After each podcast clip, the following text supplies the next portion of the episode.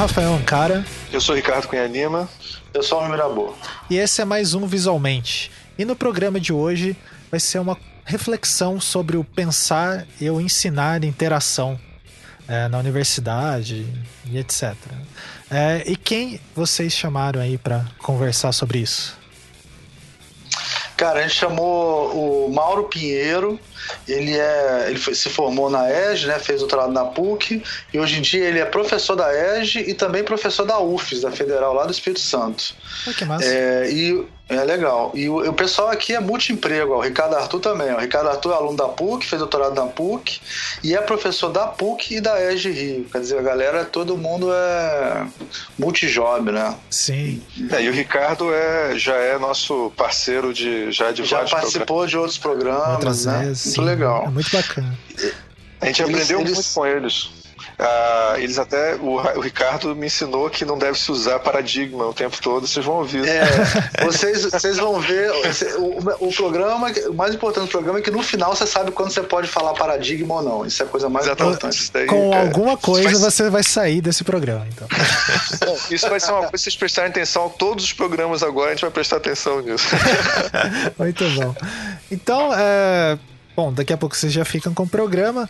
Antes disso, tem os recados. Se você gosta do visualmente, desses programas que a gente tem feito, das maluquices que a gente tem tentado jogar aí no ar, é... você pode colaborar com a gente para produzir mais e mais programas lá pelo Patreon do Anticast. A gente faz parte do Anticast. Então, colaborando a partir de um dólar, você ajuda a gente a pagar o Felipe Aires, que é o editor, a manter o SoundCloud, todas essas coisas. Beleza? Então fiquem aí com o programa.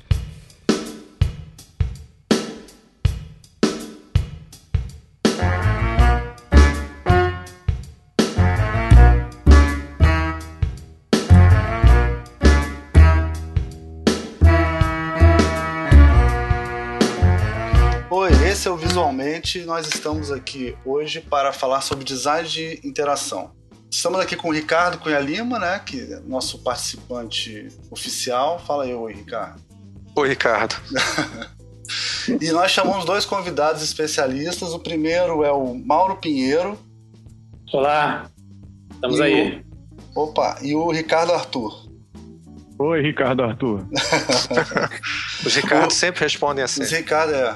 E o- a gente vai chamar de Ricardo Arthur e Ricardo Lima para diferenciar também, tá? O... Ver até quanto isso vai durar. E o Ricardo, você fala só Ricardo, como é que fica Não, isso? aí os dois respondem. Tá O-. Aí, aí fudeu, né?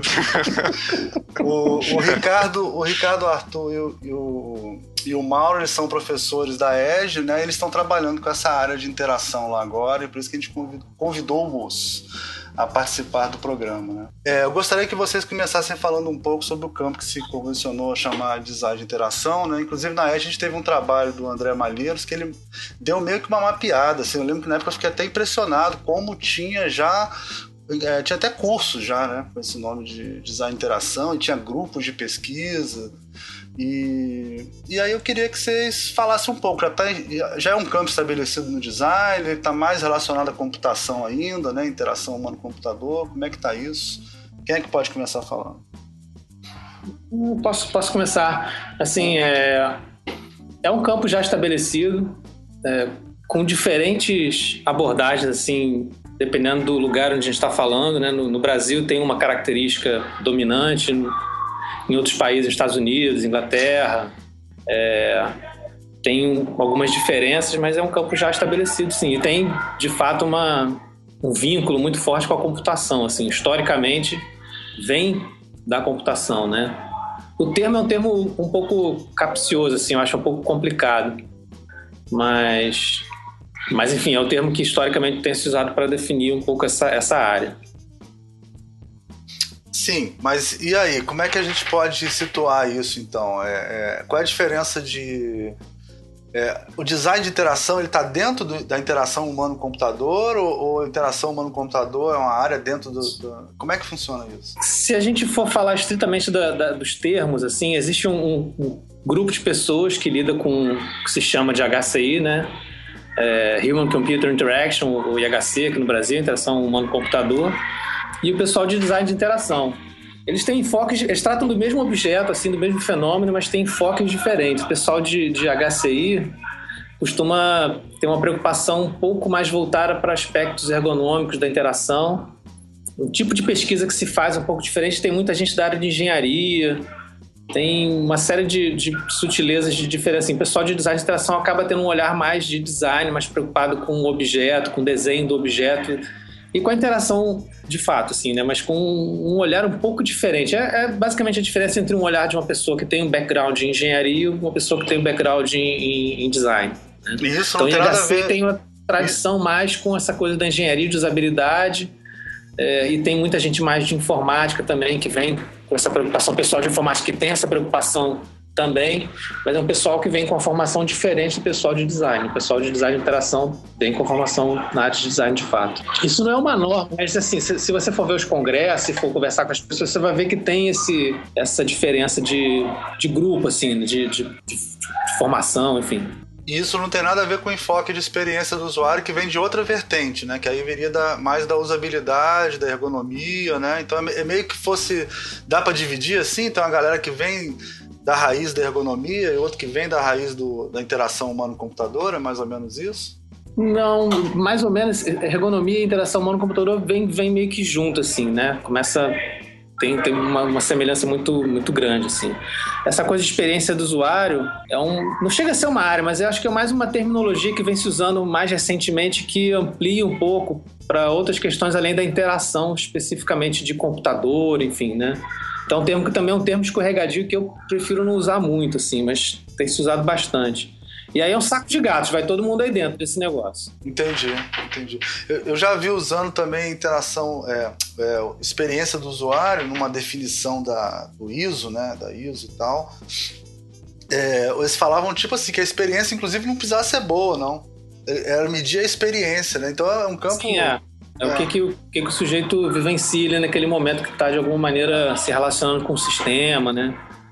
Mas tem uns, umas pessoas que falam dessa coisa de design de experiência, experiência do usuário, que deixam claro que isso não se resume ao universo digital, né?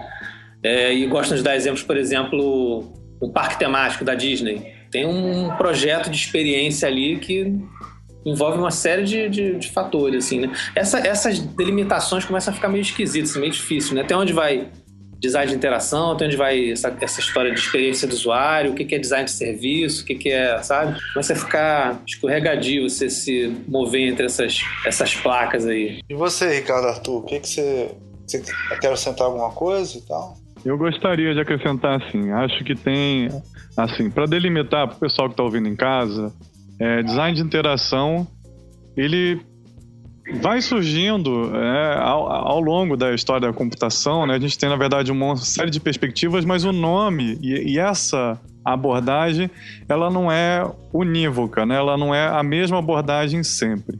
É, eu, por exemplo, quando eu, eu, fiz o meu curso na PUC de design, né, comunicação visual, entre 2000 e 2003, e falava assim interação em um outro contexto, um contexto muito mais é, delimitado, ele não era algo que estava permeando a formação ao longo do curso. É, é, a gente falava muito mais em design de interface, que era muito mais a preocupação em é, preparar, elaborar, projetar interfaces digitais do que falava em design de interação.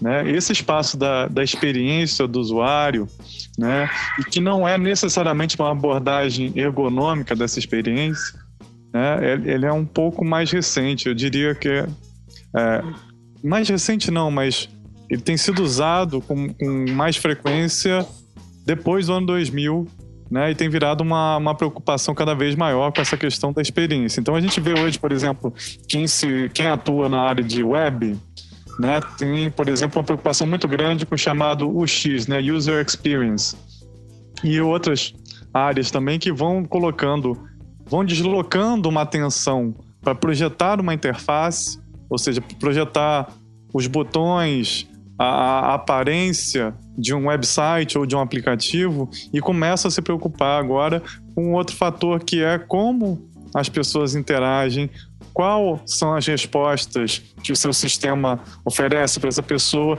quais são as possibilidades de, de uso e de, e de sensação né, ao se usar aquela determinada interface e que vai ser, definir a diferença, por exemplo, de um software, de um aplicativo para outro, né? É, o que, que, é melhor, é usar o CorelDRAW ou o Illustrator? Se os dois, a princípio, fazem uma, a mesma performance de, de função, né? Os dois geram gráficos vetoriais. Né? O fato de você escolher um e escolher outro pode ter a ver com a marca, pode ter a ver com a sua identificação com uma empresa ou com outra, mas pode ter muito a ver com o tipo de interação que você tem de determinado objeto. Né? Então, o fato de você preferir Google Drive ou, ou a ferramenta da Microsoft Online que, que incorpora o Word, né, o OneDrive, né, ela não tem a ver só com uma identidade de marca, mas tem a ver com interação. Ah, né, então que deixa eu perguntar, deixa eu perguntar uma coisa, só interromper rapidinho. Então aí a gente já está fazendo uma diferença interessante entre design de interface e design de interação, né? É, porque eu, eu oriento, não é minha especialidade web, mas a gente acaba orientando muito trabalho de TCC, né, que é relacionado à web e tal, e muitos alunos usam aquele Jesse James Garrett, né? Que é aquela. Uhum, Garrett, é. É, que é uma metodologia interessante, né? É. Sim. E, e, você vê que ali ele deixa bem claro que o design de interface, ele chama de design visual, eu acho, né? Não me lembro como é que ele chama. É, ele tem vários planos e um deles é o visual. Mas É ele está falando de fato, nesse caso, da- de aspectos de design gráfico. De design Seria- gráfico. E aí, É. isso então seria o design de interface, então? Não, pois é, essa- essas- esses termos é legal a gente voltar um pouco atrás, assim, né? Pra- primeiro, dar uma definição curta e grossa do que seria design de interação. Tem várias definições, né? eu gosto de uma que- que foi publicada na Encyclopedia of Human Computer Interaction, e quem escreveu foi o Jonas Logren. Ele é curto e grosso, ele, ele descreve melhor, mas ele, ele começa dando essa coisa bem sintética. Design de interação é dar forma a coisas digitais para uso das pessoas. Então você já tem aí a conformar, definir uma forma, enfim, comportamento de alguma maneira, alguma coisa que está no âmbito digital, né? Que isso é uma, uma definição importante. Esse, esse aspecto do digital eh, não tem consenso sobre isso não, mas a maioria das definições deixa isso claro que se trata do ambiente digital e para uso das pessoas. Enfim, tem uma pessoa que vai usar esse negócio, né? E aí se a gente for essa ideia de interface, design de interface, a gente volta lá atrás, quando os computadores eram aquelas máquinas que ocupavam uma sala inteira, que parecia uma Sibéria de tão gelado. E tinham poucas pessoas que acessavam e mexiam no computador. Né? Os primeiros computadores sequer tinham uma tela para você olhar o que estava acontecendo. A programação era toda feita com cabos, uma coisa toda complicada, depois evolui para o cartão perfurado.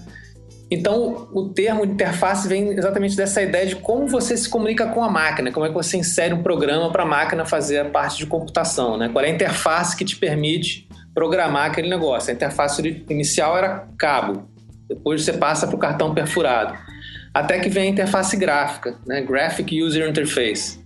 E aí vem com essa história de design da interface. Nesse campo, especificamente, tinha sentido de você desenhar a interface que te permite se comunicar com o computador, né? Então vem essa corruptela, vai, vai se perdendo a origem disso, mas vem um pouco, de- um pouco daí. A evolução da interface com o computador, né? Que aí chega na interface gráfica e você tem de fato uma... Quando a gente está falando de cabos e cartões e o funcionamento dessa máquina, é uma coisa muito mais da engenharia do, que do- do que do design gráfico, né? Sim, sim. Então, É, quando você Mauro. chega na, na interface gráfica, vem com essa coisa que o pessoal de design começa a se interessar mais e começa a trabalhar nesse campo, assim, né? É. É, Diga, Ricardo. Você concordaria então em dizer que quando a gente está falando de design de interface, tem um pouco dessa pecha, dessa manutenção da ideia de uma interface gráfica? Eu acho que, assim, o termo interface eu acho bem ruim, assim, porque na verdade, se a gente for pegar a definição do Bonzip lá de design de maneira geral, ele fala todo design é um, é um projeto de uma interface que vai permitir alguém usar um objeto. Qual é a melhor interface para um só tem- martelo? Qual é a melhor Mauro, só é, você se referiu ao Gui Bonzip, né? Porque e Bonzip? Sim, é, o sim. pessoal sabe, é um grande Pesquisador, design, designer, pesquisador. É, escreve muito sobre um dos grandes nomes assim do design. E um dos pioneiros Crítico, dessa área sim, também, né? é. Da área de design interface. Sim, em 96, assim, a gente mal estava tendo internet no Brasil e já estava falando sobre design digital, assim, apesar de não ser exatamente a área de atuação dele, assim, né? Sabe Mas ele vai falar vez um pouco desse, desse, desse que ele chama do, do, do diagrama ontológico do design. Ele faz esse, esse gráfico que tenta definir qual seria a área de atuação do design e a gente vê no final que é isso. Você está projetando uma interface que vai permitir que as pessoas utilizem algum objeto para desempenhar alguma ação. No caso do, do, design de interação, a interface é uma interface digital, mas outras interfaces são desenhadas pelos designers que trabalham com outras áreas. Assim. Mas por isso que eu não gosto muito desse termo de design de interface, porque ele na verdade não diz nada. Ele vem no campo do, design digital, ele tem uma herança, que é esse Graphic User Interface, enfim. Mas se a gente for parar para pensar no que, que o termo significa, ele não significa nada que seja específico do campo do digital, né? É, legal. Você estragou minha última pergunta, mas não tem problema, não. eu gosto assim, eu gosto quando. Vai, não tem jeito, tudo bem. Quando Se vai você falar um pouco mais. Na hora que eu ia fazer uma pergunta interessante, a única coisa que eu entendo é Desculpa-me, desculpa. Não, a gente já tem ensaiado, né? Tudo bem, a gente já tem ensaiado melhor. Isso. Não é assim que o pessoal faz no Jô Soares. é assim que o pessoal faz no Jô Soares. Não, é, pois é. Eu já fui entrevistado no Jô Soares. Jô Soares é exatamente assim, ninguém sai do roteiro, não. Mas tudo bem.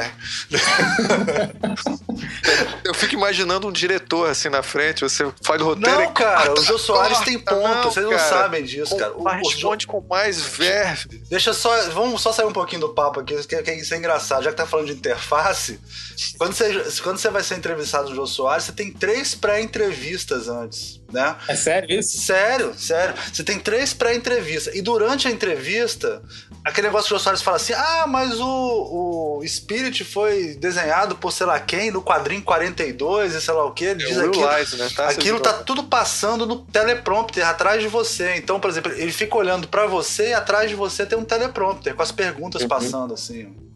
É, é, não, é, não é aquela inteligência. Ele é muito inteligente, lógico. Ele é, mas sim, também sim. Não, é, não é aquela enciclopédia. Ele é inteligente, mas ele não é uma enciclopédia, não.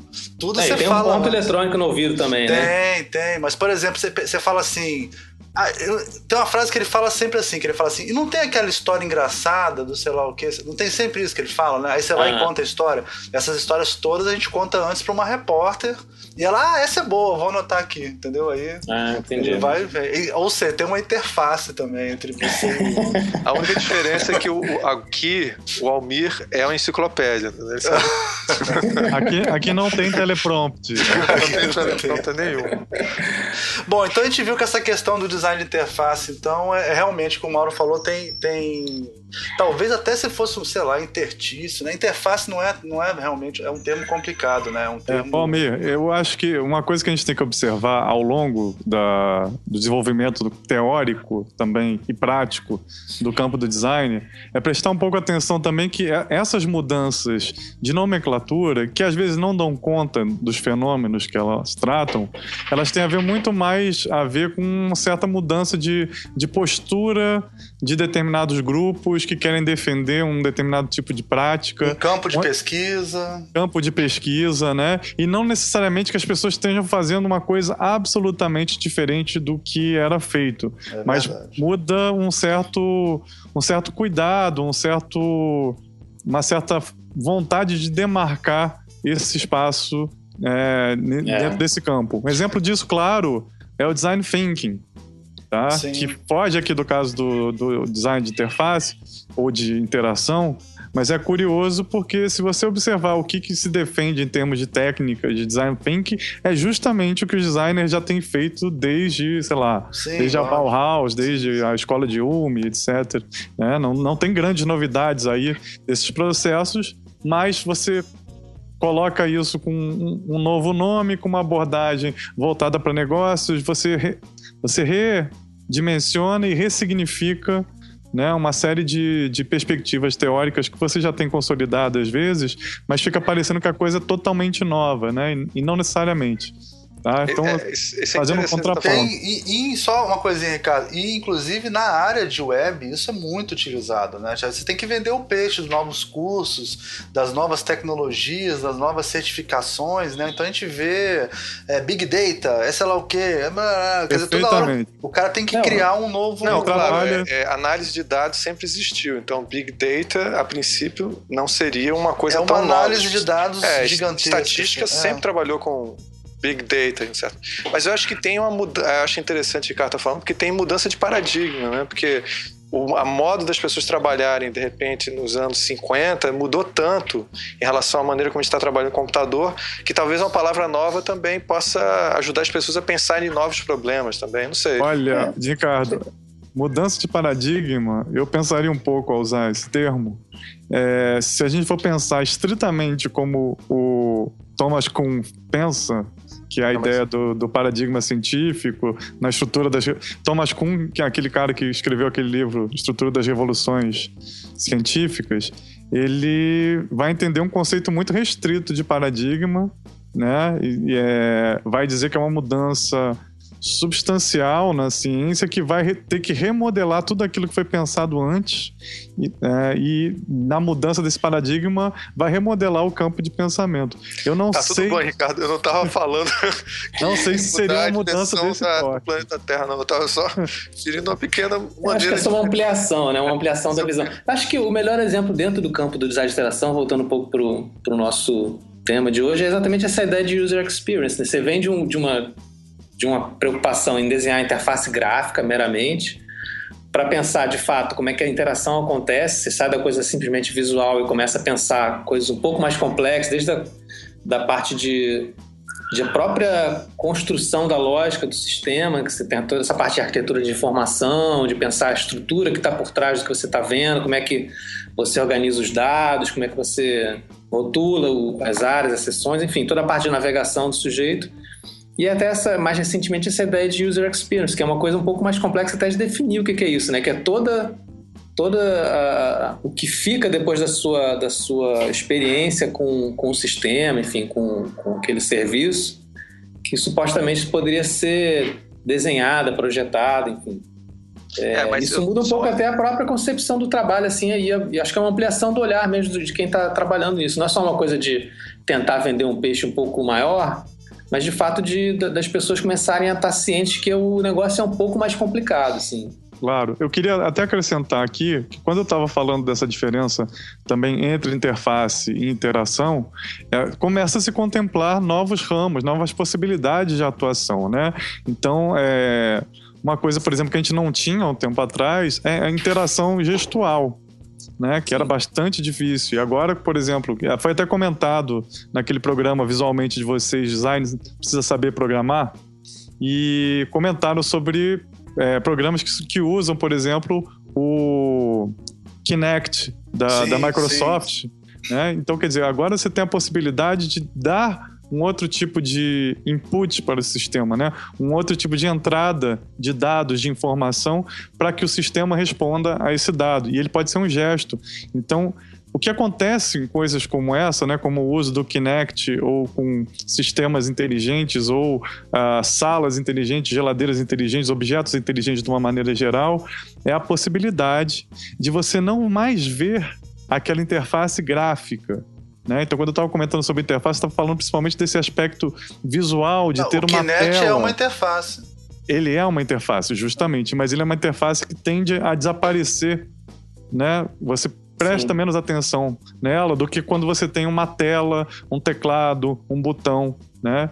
E, e começa a ter então uma diferença, né, de pensamento a respeito de como projetar e o que é o objeto do projeto do designer. Né? Então, quando a gente começa a falar em designer de interação, realmente tem uma diferença na abordagem, no que, que você começa a se concentrar mais a, esse, a, a, respeito de projetos. Se é na cara dos botões, se é na paleta de cores, se é na tipografia, se é na hierarquia da informação, ou se é o que, que o cara vai, o que você espera que o usuário vai estar tá fazendo ao reagir com esse sistema. Né? Quando você introduz é, novas possibilidades de interface, não necessariamente gráficas, né, você amplia bastante esse campo. Mas o que, o que me, me assusta só, o que me, é, que me chama atenção negativamente com essa história dessas terminologias que a gente está conversando aqui, é que, por exemplo, sei lá, tem o design thinking, tem o design estratégico, né? Tem o. Acaba que muitas novas. O branding, a gestão de marcas são coisas muito próximas, né? Uhum. Mas que muitas vezes são definidas pelas, pelas ferramentas de, de de utilização desses métodos de utilização, né? Então, por exemplo, design think da IDEO é aquela conjunto de ferramentas para você fazer design think, né? Você está se referindo a ferramentas, Almir, como métodos de trabalho. Métodos né? Não de trabalho. necessariamente programas, né? Porque... Não, não, desculpa. Ferramenta é porque esse pessoal de administração chama ferramenta. É. Mas, mas é nesse sentido, né? Que eles são instrumentos, são ferramentas para você é, fazer processos de trabalhos. É gestão de processo, no fundo, né? Então, uhum. e, e isso a gente às vezes confunde um pouco isso, esse lado, com o lado design thinking de pesquisa, né? Que é uma outra coisa diferente, né? Essa, é, esses termos vão, vão, vão. O mercado e a academia eles andam em ritmos diferentes, né? Em esferas diferentes. E, e é complicado isso, né? Não é, não é tão simples. Né? Sempre que a gente fala de um termo, tipo, o X vai ter uma pós em um X em algum lugar que vai, né? Sei lá. Sim. Sim. Vai estar ensinando isso, mas no mestrado, uma definição mais acadêmica vai ser de outra maneira, né? Então é sempre bom lembrar Sim. isso, né? Que não é porque a gente está falando aqui, ah, isso é. Quer dizer, não tem melhor nem pior, né? Tudo.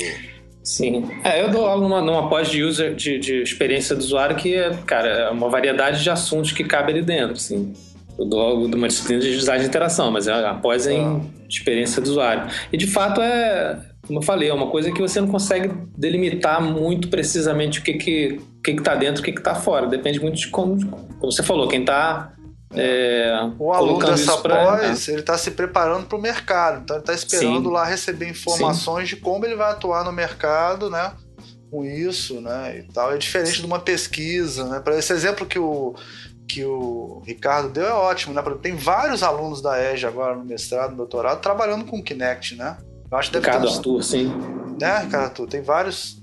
Tem, acho que tem uns inclusive três um colega quatro, né? nosso aí, Rafael Argento, colega Rafael, de, de Kinect, é. tá arrebentando aí no, com projetos de, de Kinect. É, verdade. É. Com, com esse... Ele é nosso colega no doutorado. Isso que o Ricardo Arthur falou vem, vem um pouco. Lembrando que eu tinha falado que as abordagens do, do entendimento do que é design de interação no Brasil e fora do Brasil são um pouco diferentes. Acho que essa, essa, essa multiplicidade de mecanismos de interação hoje em dia, né? De, a gente fala de interação, tem sempre uma ideia de input de dados, como é que você envia alguma informação para o computador, para o sistema, tem um processamento e a resposta do, do próprio sistema, ou seja, como é que você é de fato a ideia de uma comunicação, né? Você está se comunicando com o computador ou através do computador e isso pressupõe que você tem que enviar informação para ele. Né? A gente pode ter o mouse, pode ter o teclado, pode ter gestos, pode ter sensores de diversas naturezas hoje em dia. Né? O que vem mudando é exatamente isso. A gente sai dessa, desse domínio, dessa, dessa, desse paradigma. Aí sim, de fato, é um, eu acho que é um paradigma no sentido não tão pesado quanto o Thomas Kuhn estava falando, mas enfim, esse modelo de interface gráfica, teclado, mouse, passa a ter uma variedade de possibilidade de envio de informação, né? Você se movimentar, você entrar num ambiente, o ambiente perceber quem você é. Pô, jogar Counter-Strike é super importante, teclado e mouse para jogar não é possível. Né? E eu, eu, vou te falar uma coisa, hein? Não tem até hoje jogo de tiro, tá? Na boa, jogo de, é, tiro em primeira pessoa a melhor maneira de jogar para mim até hoje é teclado e mouse. Não tem controle da PlayStation, não tem nada, cara. tu é velho. É, não, eu mas não sou é, jogador, não posso na, dizer. Na, não caralho, tô assim, não, chocado. Cara, não tem, incomparável. Eu não jogo com teclado. Tudo bem, é o seguinte, a garotada muito nova adora usar teclado, o pessoal profissional. Agora, grande maioria das pessoas, muitos nem usaram muito computador, tudo foi só em console, então eles usam o, o equipamento do console mesmo. Mas é. tem muita gente que joga tiro em primeira pessoa no computador. Não, não, aí o pessoal Os tem. Os campeonatos muito... são até. Os campeonatos eu concordo são... com você, é muito melhor muito jogar melhor, com teclado mouse. Muito melhor. Cara, o cara Mas aí se você para pensar é, que. Xbox One e tá falando mal do equipamento que ele comprou, é impressionante, Ricardo Arthur. É uma. É. tá aí. Não, pra tiro. Online, não é, não é uma coisa que eu costumo jogar. Tá? Não, mas, mas é, vou te falar, vou contar uma coisa aqui. O meu contato com design de interação foi muito através, ah, foi inicialmente, né, através da participação no núcleo da professora Regiane Spitz, lá da PUC Rio. E era uma é, e foi orientadora do Mauro. Orientadora, é. Então, mestrado no doutorado. Eu fiz iniciação científica com ela.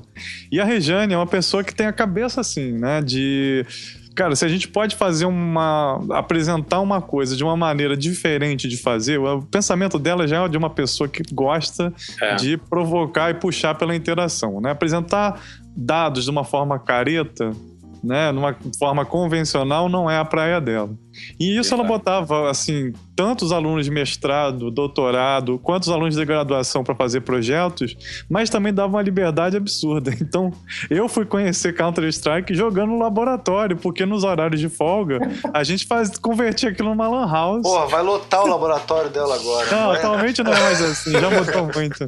Mas na época, cara, que era tipo a internet mais rápida, era na universidade, cara, era uma coisa diferente. Na época que de Lan House, né? Hoje em dia, Lan House não é mais isso que era, né? Não, eu jogava em Lan House. Aqui na Barra tinha uma Lan House com 128 máquinas. Isso era muita tecnologia pra época, cara. No, no começo dos anos 2000. Era... Não, acho que antes, final dos anos 90. Era muita tecnologia, cara. E o máximo que podia jogar no Counter-Strike era 32. Não sei se vocês lembram disso. Durante muito tempo, né? A gente jogava até com menos, às vezes, 8 e tal. Esses assuntos de game eu sou completamente por fora, assim, não jogo nada. Acho que a última coisa que eu joguei de verdade foi Atari. Agora, eu queria aproveitar que eu mencionei a professora ah. Rejane e comentar para vocês uma, um, um, trabalho do qual participei que eu achei muito interessante. Né? Tinha, um, tinha um projeto dela que era sobre exclusão digital. E a ideia era fazer um site né? E a gente, porra, vai pensar design de interação no site, né? Que coisa né, mais batida, mais óbvia, né? Então é uma forma de apresentação que o internauta vai estar habituado. Mas como exatamente a questão de projeto na época era provocar no, na pessoa que está entrando no site a experiência, a sensação de que você é um analfabeto digital, a proposta foi justamente de construir um site desconstruído, um site em que você não a navegação não era óbvia, ia completamente contra todos os princípios que a gente tem hoje de é, definidos de, de, usabilidade de site. Né? Mas e aí, funcionou ou não funcionou? Ou, ou ficou uma merda? Não, ficou uma merda, ninguém conseguiu usar. Ficou muito interessante. não, porque era exatamente isso, não era um site. Porque assim, quando você olha, por exemplo, o pessoal que fala de, de usabilidade, né? Eles estão muito preocupados com um contexto muito específico. Muitos livros vão tratar, por exemplo, de e-commerce. E se você reparar como são as interfaces de lojas virtuais, você vai notar que elas são de uma maneira geral, muito parecidas, né? Você tem sempre uma seção de carrinho de compras, você tem que facilitar é. a Ô, jornada Ricardo, do cá usuário. entre nós tá muito chata a web, né, cara? Na época do Flash tinha muita coisa ruim, mas era mais divertido. Tinha uns sites experimentais e tal, pois né? É. Hoje em dia, cara, com essa coisa responsiva, que é ótimo, né? É fundamental. Todo mundo. Não tô falando que não é para fazer site responsivo, pelo amor de Deus, porque tudo é na, no celular hoje em dia, né? Mas ficou, ficou mais boring, né? Ficou menos divertido, eu acho. É, você tem, acho que você tem momentos, né, na, na, no desenvolvimento da, do, do, design de interface, de projetos, de uma maneira geral. Porque você tem, você, a web mesmo, ela cara, se você pegar ela de 96 até 2000, mudou muito, né? E aí Sim. de 2000 começa a predominar site em flash, interações, né? Novidades de, de JavaScript, etc. E depois você tem uma segurada nessa onda justamente por conta da entrada dos celulares, né? Na medida que você começa a ter smartphones. Esse site da região que eu estava dizendo, ele acaba funcionando sim, porque ele não vai nessa diretriz de que a pessoa tem que se localizar rápido, achar informação rápido. Né? Era bem experimental, lembra? Era um site, é, era um site, acho que ele nem está mais no ar. Exploratório. Não, não, não tá. Eu botei o endereço tiver... de uma, de, uma, é. de uma galeria, tem alguma coisa, mas não tem mais o site no ar. Pois é. Porque era exatamente isso, uma apresentação artística, é, é era uma pesquisa, estava ligada a uma pesquisa da, do, do, próprio laboratório, tinha uma série de entrevistas, mas a maneira como você via não era nada óbvio, né? E aí, para mim, por exemplo, esse é um exemplo de pensamento de projeto, de interação e experiência do usuário, né? Que vai além só desse aspecto né, da, da ordenação do, do, do, website, de pensar qual que é a estrutura hierárquica, o desenvolvimento das páginas. Né? Ele vai um pouquinho além porque ele está preocupado em saber que efeitos que ele causa na pessoa que está usando. Eu acho que é um, um, exemplo prático, em caso de website, de como a gente pode pensar essa questão da, da interação. É, Isso é uma coisa interessante que tem a ver com... Desculpa, Ricardo, é que tem, tem, um, tem a ver um pouco com a própria evolução do meio. Assim, se for parar para ver a história da web, né? Isso começa lá em 95, 94, como uma, uma forma dos, dos pesquisadores colaborarem entre si, usando a internet como infraestrutura, numa interface que você conseguia visualizar documentos, assim, né? Uma coisa totalmente textual. E não tinha uma preocupação com a forma, né? Interessava era você conseguir é, ver o conteúdo e conseguir de alguma maneira garantir alguma estrutura que diferenciasse a natureza do conteúdo, o que, que é mais importante, o que, que é menos importante, alguma coisa de hierarquia. É, mas aí o pessoal começa a explorar aquilo como um meio de comunicação, né? E, e foge do, do, projeto original, assim, né? E vem essa coisa do Flash, diversas outras iniciativas que começam a explorar outras possibilidades de utilização daquela plataforma. Aí vem o, vem o telefone celular, que você tem uma limitação de, de, de informação, de espaço, de tráfego de dados, você volta a ter uma situação de navegação super limitada, e aí tem um retrocesso para um modelo que é mais simples, para uma coisa mais textual, enfim, uma coisa mais é, como se fosse uma volta ao começo, assim, Ficou né? E mais clean, novamente, é. começa, Ficou mais clean, começa a pessoa a querer explorar um pouco mais. Quando você vai ampliando as possibilidades tecnológicas, o pessoal vai explorando mais a linguagem. E aí É. a coisa começa a ter uma... Fica mais interessante assim, né? É, eu me lembro de sites em Flash que eram quase jogáveis, assim, você navegava por ele e ia descobrindo as coisas. né? Eu não É, sei, esse da é. Regiane eu não me lembro como é que era, mas. Um, um exemplo sensacional, Almir, era o site da banda Gorilas. Isso, é. Que você tinha que. Você não achava nada de pronto, né? Você tinha que ir navegando pelo hotel, os personagens da própria banda eram desenho animado. Era uma experiência, era uma imersão no cenário da banda, né? Aí o problema é quando isso vira moda, as pessoas querem botar tudo com a mesma, com a mesma proposta, assim. Às vezes um- você está procurando um serviço que você tem.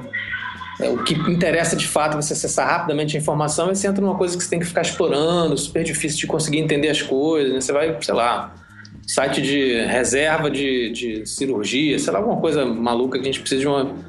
Bem objetivo, assim, né? E aí você chega num ambiente todo experimental, não, não faz muito sentido, né?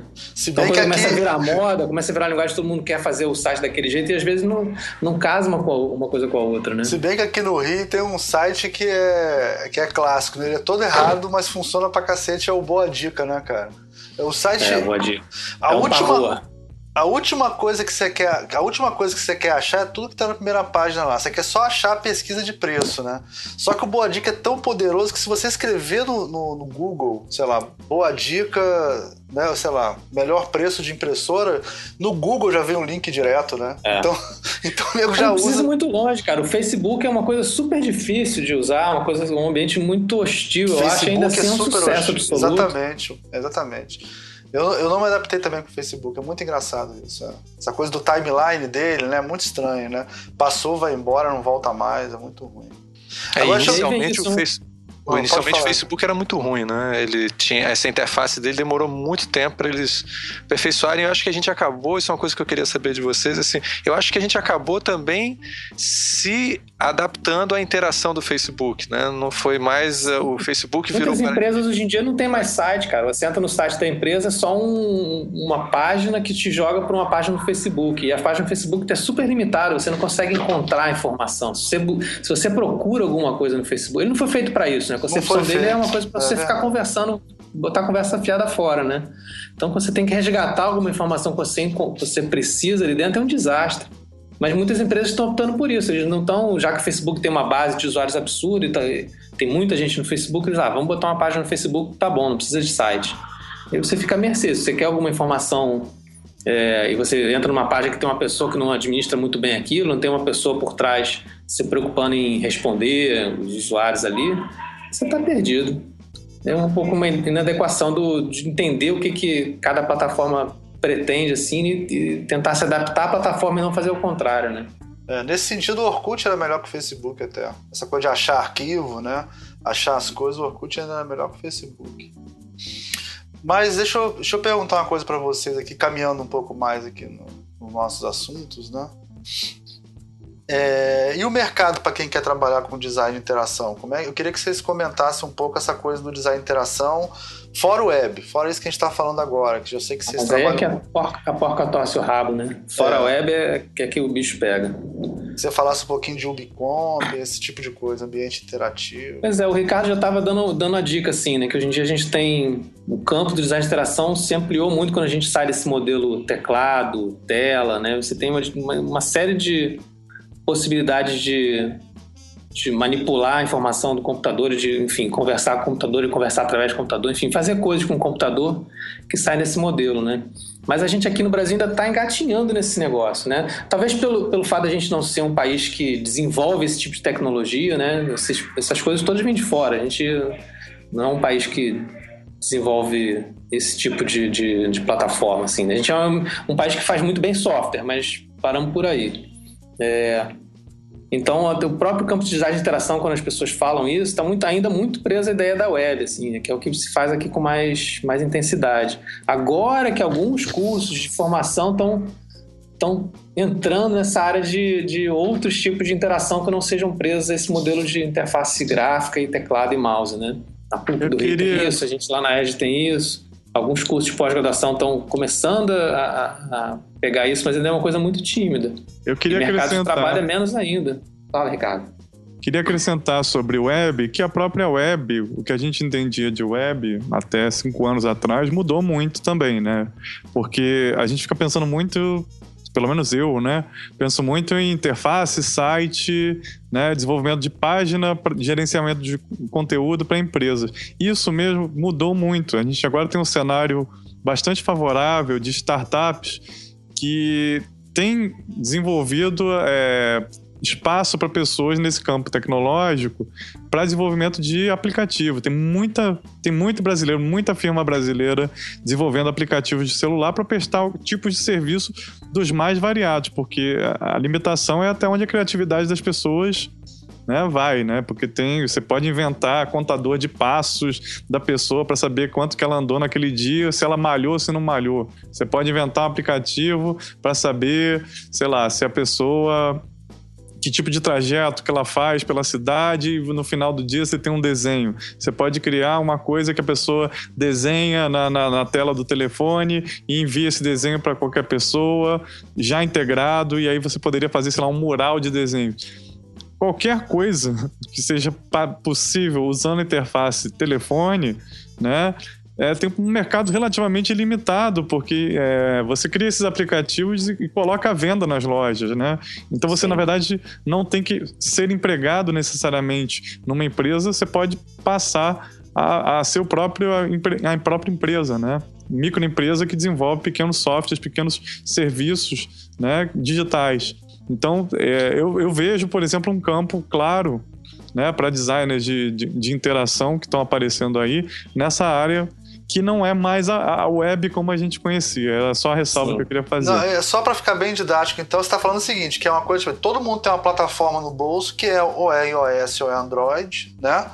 E a gente tem acelerômetros, tem equipamentos no celular que a gente pode. É, você tem um computador poderoso no bolso, você, né? um você computador... não fica preso às limitações da web. Você tem uma máquina que você consegue conversar com a máquina no nível muito mais profundo que você teria se fosse um, uma página de internet. Né? Você consegue conversar com hardware mesmo. Né? Você faz um aplicativo e você está mexendo com, com os componentes do telefone, se você quiser. Você pode usar o microfone, pode usar o, o acelerômetro que você está falando, né?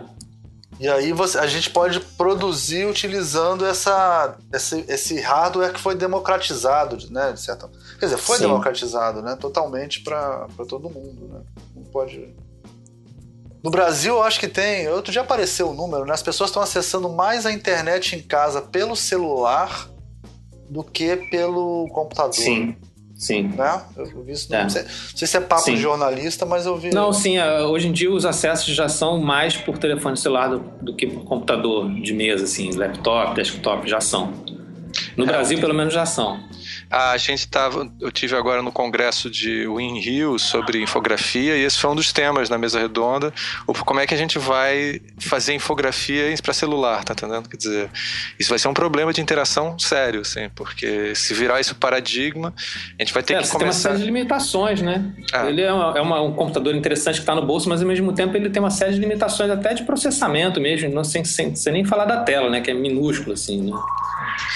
Mas tem um não o problema flash. é que tem muita gente que quer, quer colocar tudo. Agora, já que todo mundo tem celular e todo mundo está acessando mais pelo celular, tudo agora tem que ser pelo celular. Todo mundo quer fazer aplicativo, quer resolver tudo com o celular. Nem sempre o celular é a melhor maneira de você resolver esse problema de interação. Esse, é, esse aqui é o, o nó aí, né? Ao mesmo tempo é um campo promissor. Quem se aventurar a estudar isso tá, tá indo bem, né? Porque, enfim, tende a crescer. Mas nem tudo se resume no celular. Eu tenho orientado alguns projetos e é, é, é assim, impressionante. Todo mundo quer a primeira coisa é resolver, ah, vamos fazer um aplicativo. Mas o que, a gente pode pensar? Será que o, o, celular é mais interessante? Será que a gente pode pensar no ambiente? O que, que a gente consegue é. integrar de computação em objetos no, no, dia a dia, na casa da pessoa, que a gente consegue né, é, ter uma experiência um pouco diferente que essa de ficar olhando para uma telinha e é, pensar na questão antes de pensar no produto, né? É mais ou menos é. isso, né? Eu acho incrível, por exemplo, eu, eu, tenho conta num banco aqui, aí hoje em dia tem um aplicativo que você coloca no seu desktop, né, para usar. É, eles chamam de aplicativo, né? E você coloca, cara, a interface dele é igual de aplicativo, é péssima, entendeu? Eu preferia mil vezes quando eu acessava, eu acessava pela, pela, pelo site. Mas agora eles uhum. obrigam você a acessar por um aplicativo que eu acho horrível. Inclusive, eu não posso fazer duas, três coisas no computador ao mesmo tempo, porque ele meio que bloqueia o computador, sabe? É, mas já é aquela estética do, do aplicativo, né? Uma coisa de cada vez, sei lá o quê, né? Aquela. É, faz rápido e vai embora. É, né? inclusive, é. Almir, é, você, é, a gente tem que frisar que a própria lógica de interface foi profundamente transformada uma vez que os smartphones apareceram, né? Então, os sistemas operacionais, você olha, por exemplo, o Windows 8, né? E outros sistemas sim, posteriormente, sim, exatamente. Né? eles começam a trazer antes o que o, celular fazia era incorporar a lógica do computador para o telefone. Agora a gente está vendo o um movimento contrário, de incorporar a lógica do telefone para o computador. Né? É, que você... para mim eu achei essa coisa de. É porque na época, inclusive, o Windows apostou muito numa coisa da tela de toque, né? Então você que ficou complicado, porque aí o mouse já ficou subutilizado, né? Você tinha que mexer o mouse de uma maneira super estranha no Windows, assim, você tinha que levar, levar pro canto, né? E tinha que passar como se fosse, se fosse numa tela de toque, era mais interessante, né? Mas é porque o Windows, quer dizer, a Microsoft especialmente, começou a investir em hardware também, né? E começou a, na verdade, produzir computadores. O Windows Phone, não foi isso? É. Não, além o do. Surface. Surface, Surface né? Isso, Exatamente, Surface. Microsoft Surface, né, que já ia incorporar um sistema operacional que permitia o tipo de interação que você tem, por exemplo, num tablet, num telefone, etc. Né? Então, quer dizer, também a tecnologia, a gente não pode esquecer que a tecnologia é um determinante, né? A gente não pensa essas questões também desvinculadas das possibilidades do que, a gente tem à disposição para colocar. Senão, não vou mudar um sistema operacional que é usado por milhões de pessoas no mundo se eu não tenho uma perspectiva de que né, é, as pessoas vão ter condições de hardware para poder usar tá, aquilo, é. Poder fazendo aquilo, né? É, quer a dizer, Microsoft não... sempre luta contra isso, né? Ela tem que é, adequar. É. Mas especialmente, quer dizer, a gente, aí a gente tá falando de mega empresas, né? A Microsoft não é qualquer empresa, é uma coisa né, multimilionária, né? Ela é transnacional, ela tem uma infraestrutura ali que ela pode se dedicar a arriscar menos que eu acho que é um cenário, né? Também, é, assim, eu, eu, converso muito com um amigo que, inclusive, já participou do, do podcast aqui, que é o Guilherme Xavier, o Geeks. Sim, sim. Grande e a, uma coisa que ele fala é assim, cara, ele dá aula de games, né? É, e aí, é ótimo. E aí ele, o podcast dele foi ótimo. E ele é, isso, só pra pessoa saber, foi o um podcast sobre o Doom. Doom, ouçam. Esse é muito bom, esse podcast. Ah, eu vi esse podcast. Esse podcast é, é muito bom. Foi muito Foi bom. o nosso podcast mais nerd até o momento. É, exatamente. Eu, eu, gostei, eu vou ter jogado um depois desse podcast. Mas é, uma com coisa mouse, que ele fala. Com mouse. É, com mouse. e aí uma coisa que ele fala é a seguinte, porra, a pessoa, especialmente nós brasileiros, alunos de design, professores de design, né, nos empolgamos com essas coisas que é hollywoodiana, né? Então o aluno chega na aula e quer aprender a fazer game, ele quer fazer um jogo que é tipo Isso. um jogo da Microsoft. Fallout 4. Exatamente. É. É. E fica imaginando que mercado é somente você tá, tipo, na produção de high profile, né? De coisas que são extremamente milionárias, que tem um custo de produção altíssimo. Você tem equipes gigantescas, né? E que cujo risco de investimento é altíssimo também, né? Então, quer dizer, em geral, a, a capacidade criativa fica muito delimitada também por, pelas perspectivas de lucro, né? Porque você vai ter acionistas, você vai ter um monte de gente para agradar no meio desse processo, né? E que aí a pessoa imagina que vai parar numa Hollywood, numa Hollywood dos games, né? Participar de uma empresa gigantesca e fazer o que quer. Né, um design quase autoral, aí fazendo diálogo com outro programa de vocês sobre o design autoral, né? Que não é bem assim, né? Quer dizer, também não é só mercado você participar de uma, no mercado de animação de uma Pixar, no mercado de, de jogos de uma Ubisoft, Level, é, né? É, no, e no mercado de interação de uma Microsoft, né? Isso é uma perspectiva, sim, existe. Brasileiros trabalham na Microsoft, podem trabalhar na Apple, né? Que é um campo né, interessante, mas existe um outro lado que é muito micro, que é experimental, que é pessoas que vão começando a fazer os seus pequenos projetos e começam a dar a cara no mundo e daqui a pouco isso deslancha, né? E eu acho que é interessante pensar em mercado como um mercado também que não está definido, né? Mas como um mercado que vai se constituindo também, né? Que vai sendo, vai vai respondendo ao tipo de pessoas que, que vai aparecendo e, e atendendo a determinados tipos de demanda, né? Mas então vamos falar um pouco de computação ubíqua, então depois a gente volta para essa questão do mais experimental, só para deixar bem claro, porque ah, tem muito aluno que está ouvindo a gente que não não está por dentro desses termos assim. Eu queria que o Mauro uhum. falasse um pouco sobre isso, sobre ubiquidade e tal. Então, computação ubíqua é um, é um termo, na verdade é uma linha de pesquisa dentro da computação que surge nos anos 80, final dos anos 80.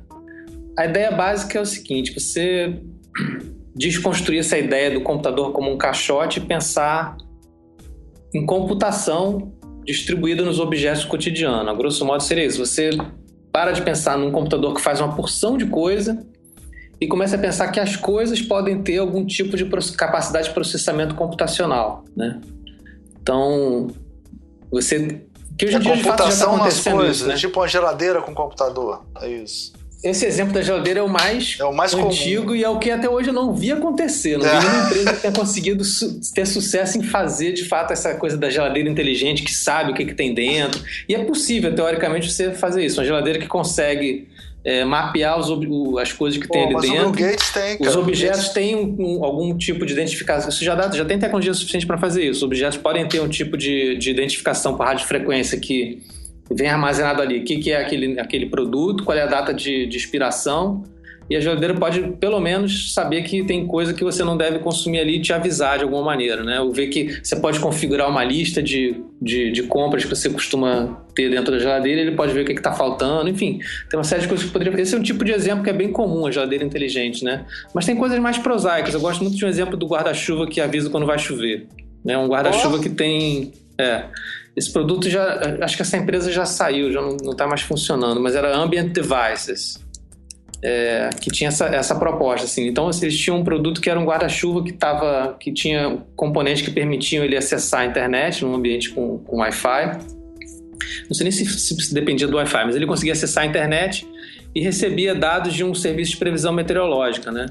E dependendo da, da, do, desses dados, né, se tinha, enfim, prognóstico de chuva ou de neve, ele acendia uma luz no cabo. Então o guarda-chuva estava com a luz acesa, você sabia que ia chover e levar o guarda-chuva com você. Uma coisa ah, tão simples quanto isso. Ah, né? legal. Então, um pouco nesse sentido, você tem componentes que fazem coisas muito simples, mas que você não precisa, você não precisa pegar o telefone celular, entrar num aplicativo de previsão do tempo, ver qual vai ser a previsão do tempo, para ver se você leva ou não guarda-chuva. Tá lá, o guarda-chuva tá aceso, carrega esse negócio, meu filho, senão você vai se molhar. Então, um pouco essa é a ideia da computação bica, você pensar na computação distribuída nos objetos cotidianos, né? Uma coisa tão simples, tão insignificante, mas que vai trazer um outro tipo de experiência com as coisas, não só com, a, com o computador, né? Então, a computação passa a pertencer aos ambientes e às coisas, aos produtos, de alguma forma, né? É, a eu, ideia geral eu, é essa, eu uma computação nos objetos cotidianos. Eu estaria fudido, porque eu pego guarda-chuva toda hora. Eu ia ter que avisar que choveu e avisar que era meu também, porque esse... Não, não, ele ia ter... Você... Eu também perco guarda-chuva. Eu, eu ia perder esse guarda-chuva caríssimo no primeiro dia e fudeu. mas, Mauro, eu, tem uma coisa da, da Mas é muito simples, mas só mencionar uma coisa, cara, desculpa. Esse é o tema do seu doutorado, não é isso, Mauro? Esse o... foi o tema do meu doutorado, sim. Computação bico e design de interação. Como é que a gente, como designer, porque, de novo, isso é uma coisa que vem do pessoal da computação, porque tem toda a encrenca de fazer esse negócio funcionar em termos de infraestrutura, né? Quando o cara estava começando essa, essa, quem fez esse, esse, esse, essa linha de pesquisa foi o Mark Weiser, que trabalhava na Xerox Park, né? Palo Alto Research Center. É, Ele já, já faleceu.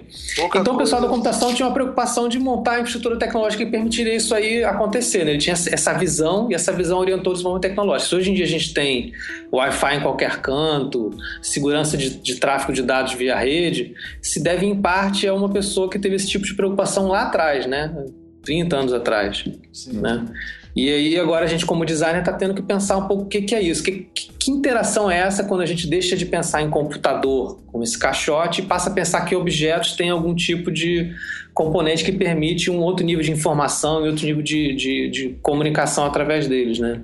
É. é um pouco essa era a minha preocupação. Mauro, eu tô lembrando uma coisa que a Rejane gostava muito de falar também sobre tecnologia.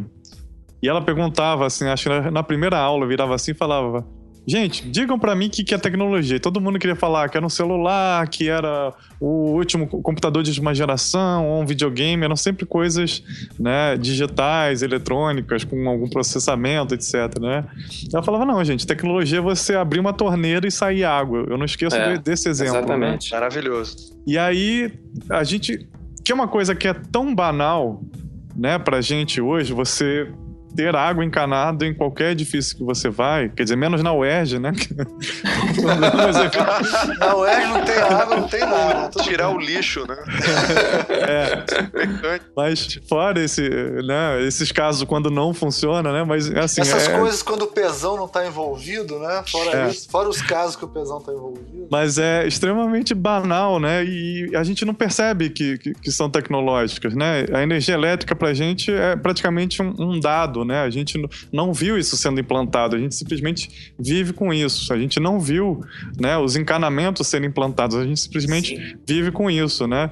E aí eu perguntaria para o Mauro, né, colocando uma provocação meio nesse eixo da tecnologia ubíqua, se é meio que também esse desaparecimento evidente do computador, né? Que a gente está acostumado ainda a ver essa peça, essa obra, né? Mas que Sim passaria por é exatamente, isso. É exatamente esse cara. O Mark Weiser, que é esse cara que cunhou esse termo e essa linha de pesquisa, tem um artigo seminal dele que é The Computer of the 21st Century, o computador do século 21. Né? A primeira linha do artigo ele fala exatamente isso.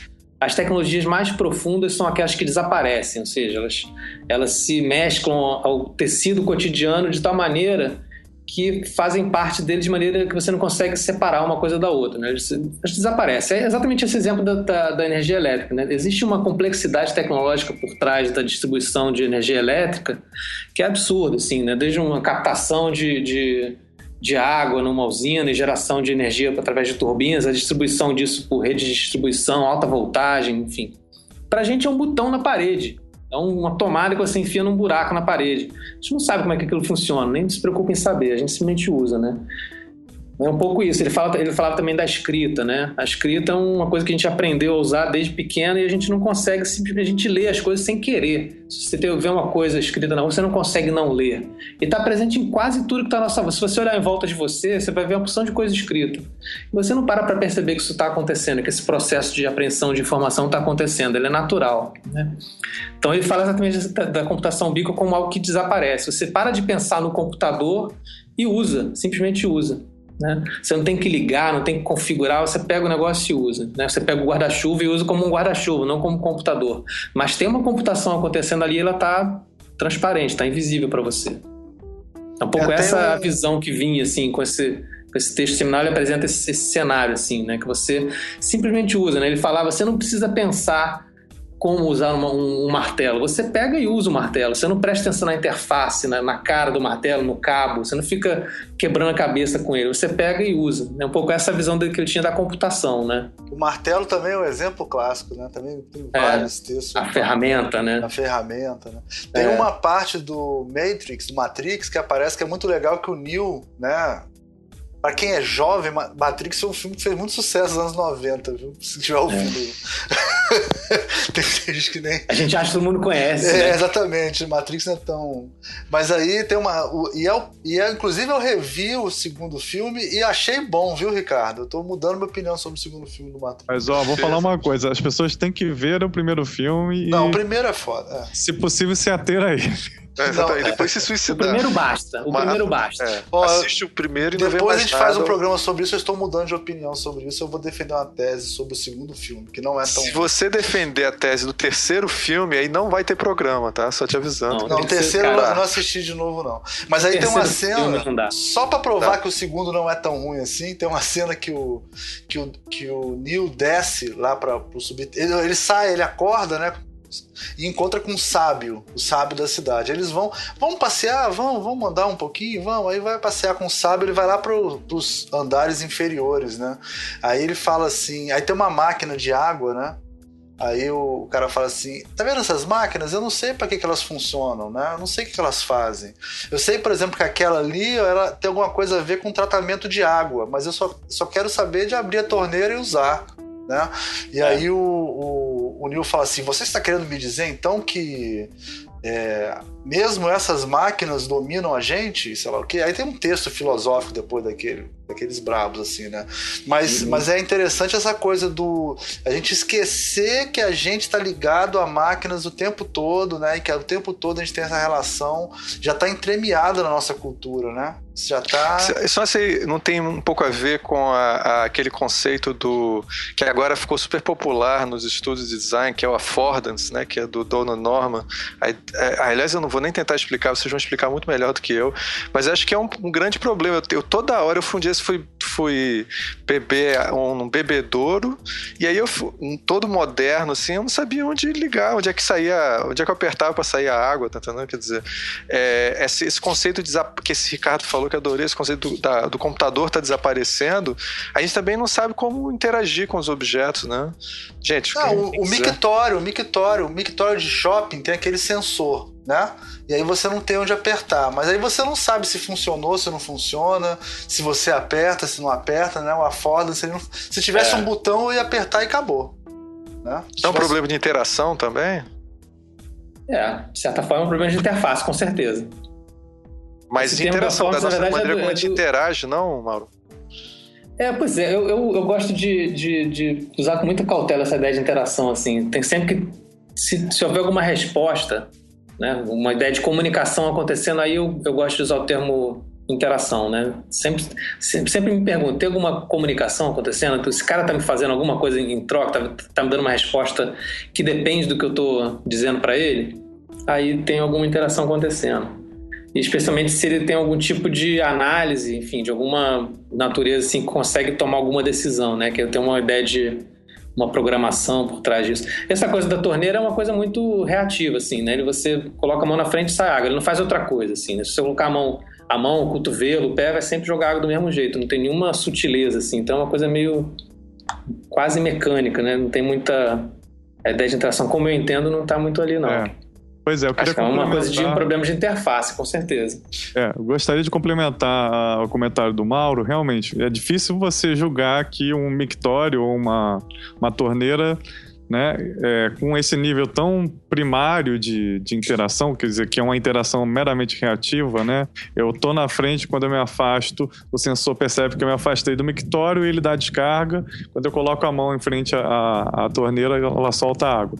Né? Isso é muito reativo, né? mas é, é interessante pensar que é, a gente está esquecendo aqui, a gente está falando muito da interação e está deixando de falar de design. Né? Sim. E quando a gente fala de um problema, que aí tem um problema, ou seja, que a coisa não funcionou, é um problema dentro dos processos de design. Né? Eu gostaria de citar aqui, é, mencionar o, o Bill Buxton, tem um livro né, que chama Sketching User Experience.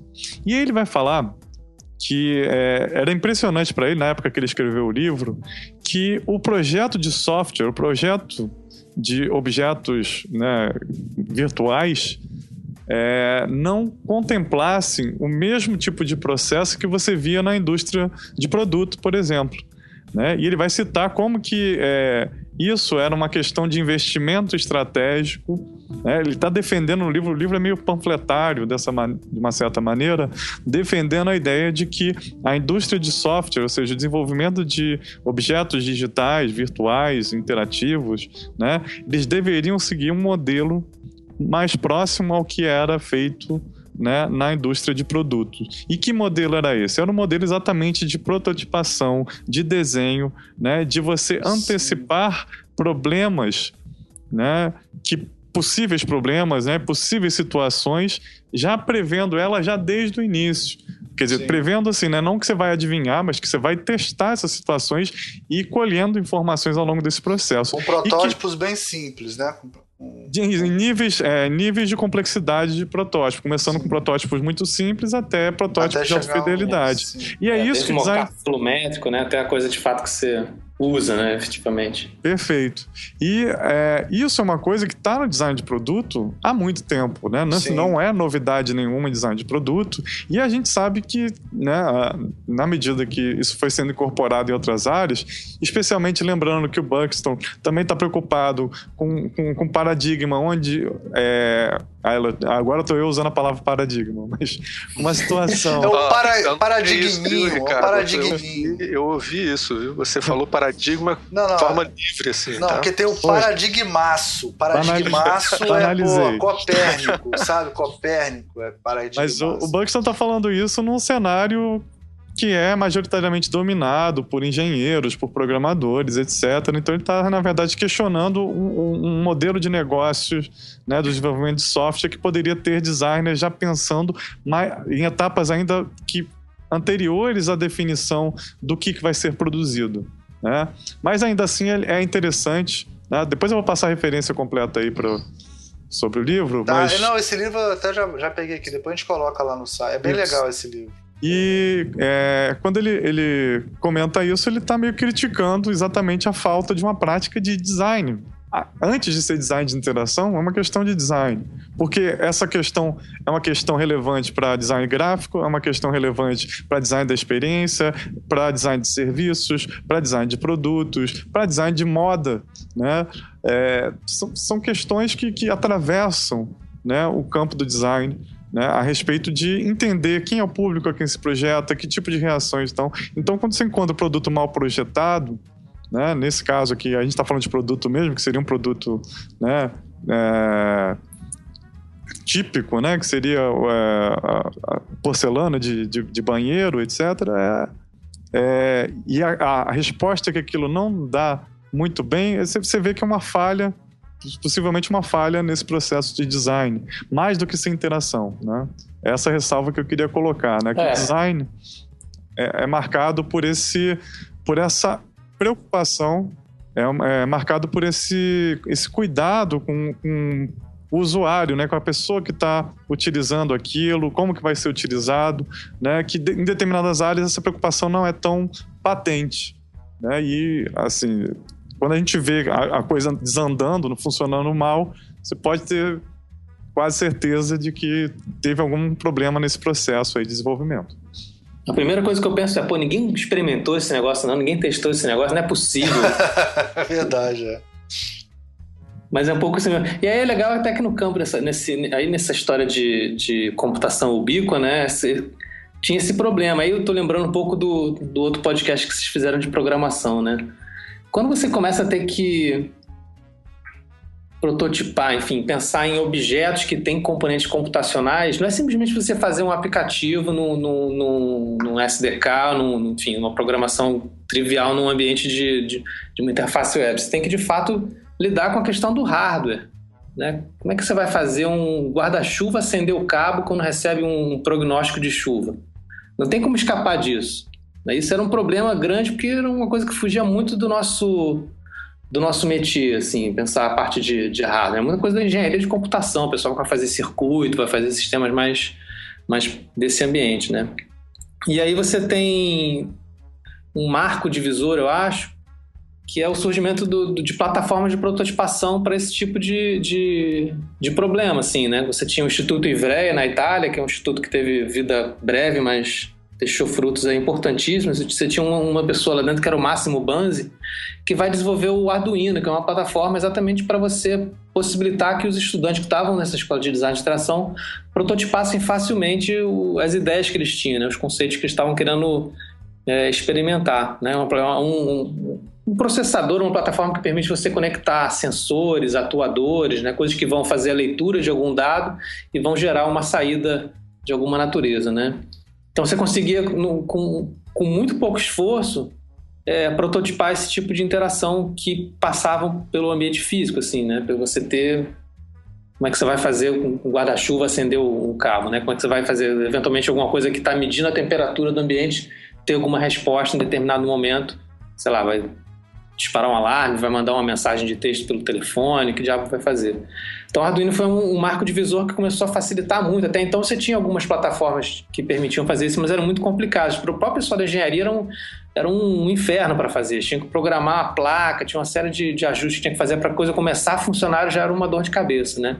Tanto que o pessoal da engenharia adora o Arduino, assim. O pessoal, o pessoal porque é uma coisa muito mais fácil.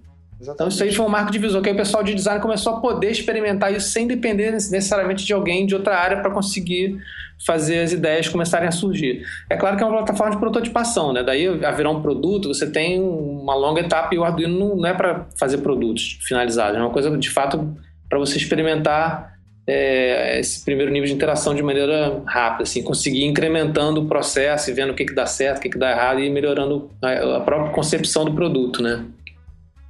E aí você virou... acha que aumenta o espaço para experimentação também, porque o cara, sem além dúvida, de poder prototipar, ele pode experimentar mais, né? Pode... Sim, eu, eu, eu, participei de uma banca de doutorado na PUC, do João Bonelli, que eu achei, assim, exemplar, assim, essa, exatamente essa perspectiva de, de você aprender fazendo, assim, né? E você refletir fazendo. Chega um momento que só pensar, só desenhar, só rabiscar não, não funciona. Você tem que começar a experimentar.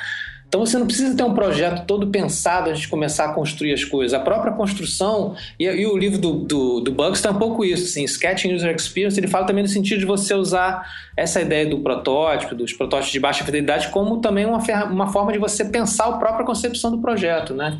Não é ficar pensando de maneira abstrata o projeto e só depois começar a prototipar para ver se dá certo. É você usar a prototipação como uma prática cotidiana para ir refinando a própria concepção do projeto, né?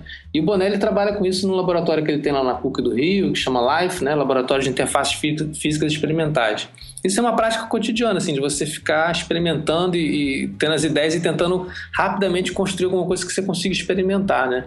Eu vejo resultados super interessantes dos alunos deles que não teriam acontecido se não fosse dessa maneira. Você tem uma possibilidade de prototipar alguma coisa rapidamente e experimentar, né? É uma é uma é uma é iterativo, né? Você vai fazendo, é processos vai... interativos, é. Interativo, não é interativo, é iterativo. Você iterativo. vai pequenas interações que você vai e volta, vai e volta, Pro, produz, experimenta, é, você tem um ciclo assim que fica se repetindo em forma espiral assim, sabe? É. é, bem interessante. O Arduino virou a ferramenta do cientista louco, né? Quer dizer, esses cientistas loucos antigos, né?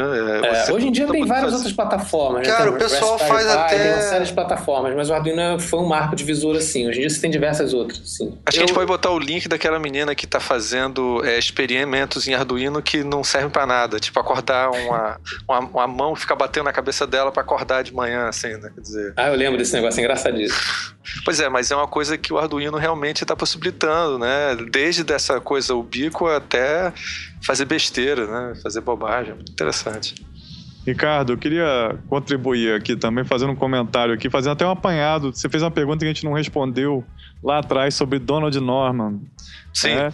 E a questão do, do, do affordance, né? É, explica Tem o conceito, por favor. Pois é, eu não, não sou a pessoa mais indicada para poder explicar o conceito de affordance, mas tem um vídeo, eu, eu queria indicar, na verdade, vou, a gente vai botar aí no link depois para vocês passarem, um link que explica é, o, que, o conceito a partir de uma de uma ideia ali que seria a porta norma, né? Que os caras mostram uma porta que as pessoas ah, não é. sabem usar, ah, vão ótimo. ficando, é. vão ficando irritadas, né? Porque não sei se é para puxar a porta, para empurrar a porta, e aí a ideia do uma ideia, né, dentro do conceito de affordancy é você ter o conceito da visibilidade, de olhar o objeto e saber, né, a partir das minhas experiências pregressas, né, não é não é, vamos dizer, não é instinto, né? não é da ordem do natural, mas é uma ordem de uma aprendizagem que você não se dá conta e você responde aquilo simplesmente é, usando é, a sua experiência do que você conhece. Se não tem alça, não é algo de puxar, então eu simplesmente empurro.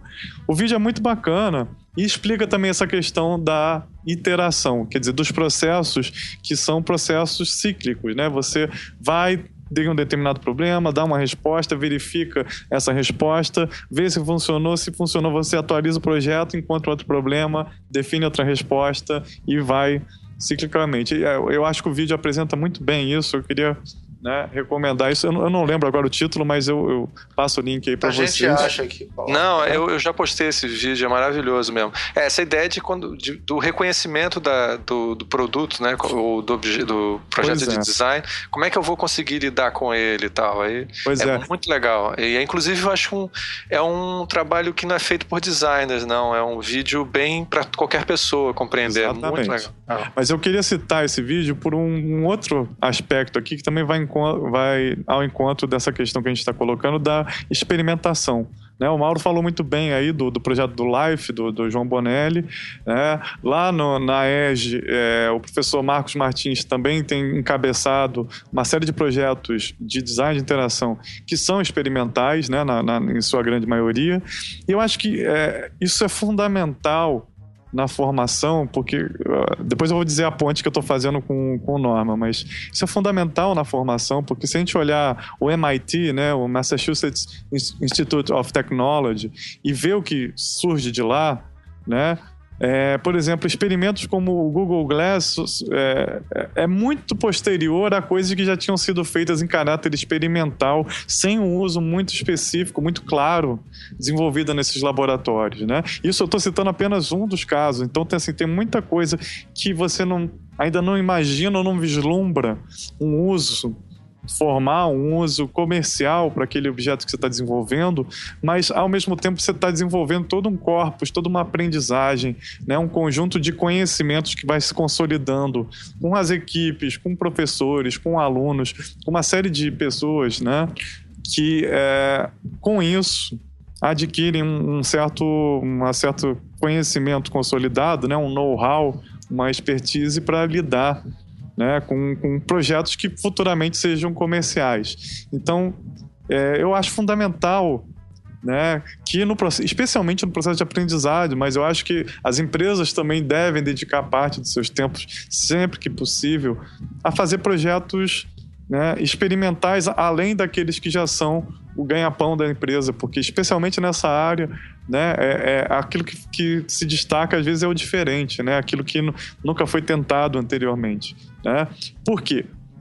Agora fazendo a ponte com o, o affordance, né, ou seja, a, aquela interface que se, seja intuitiva de usar, que ela responda bem à expectativa do, de um usuário e ela seja meio transparente quanto a isso. Né? A pessoa bate o olho e já entende como usar. Né?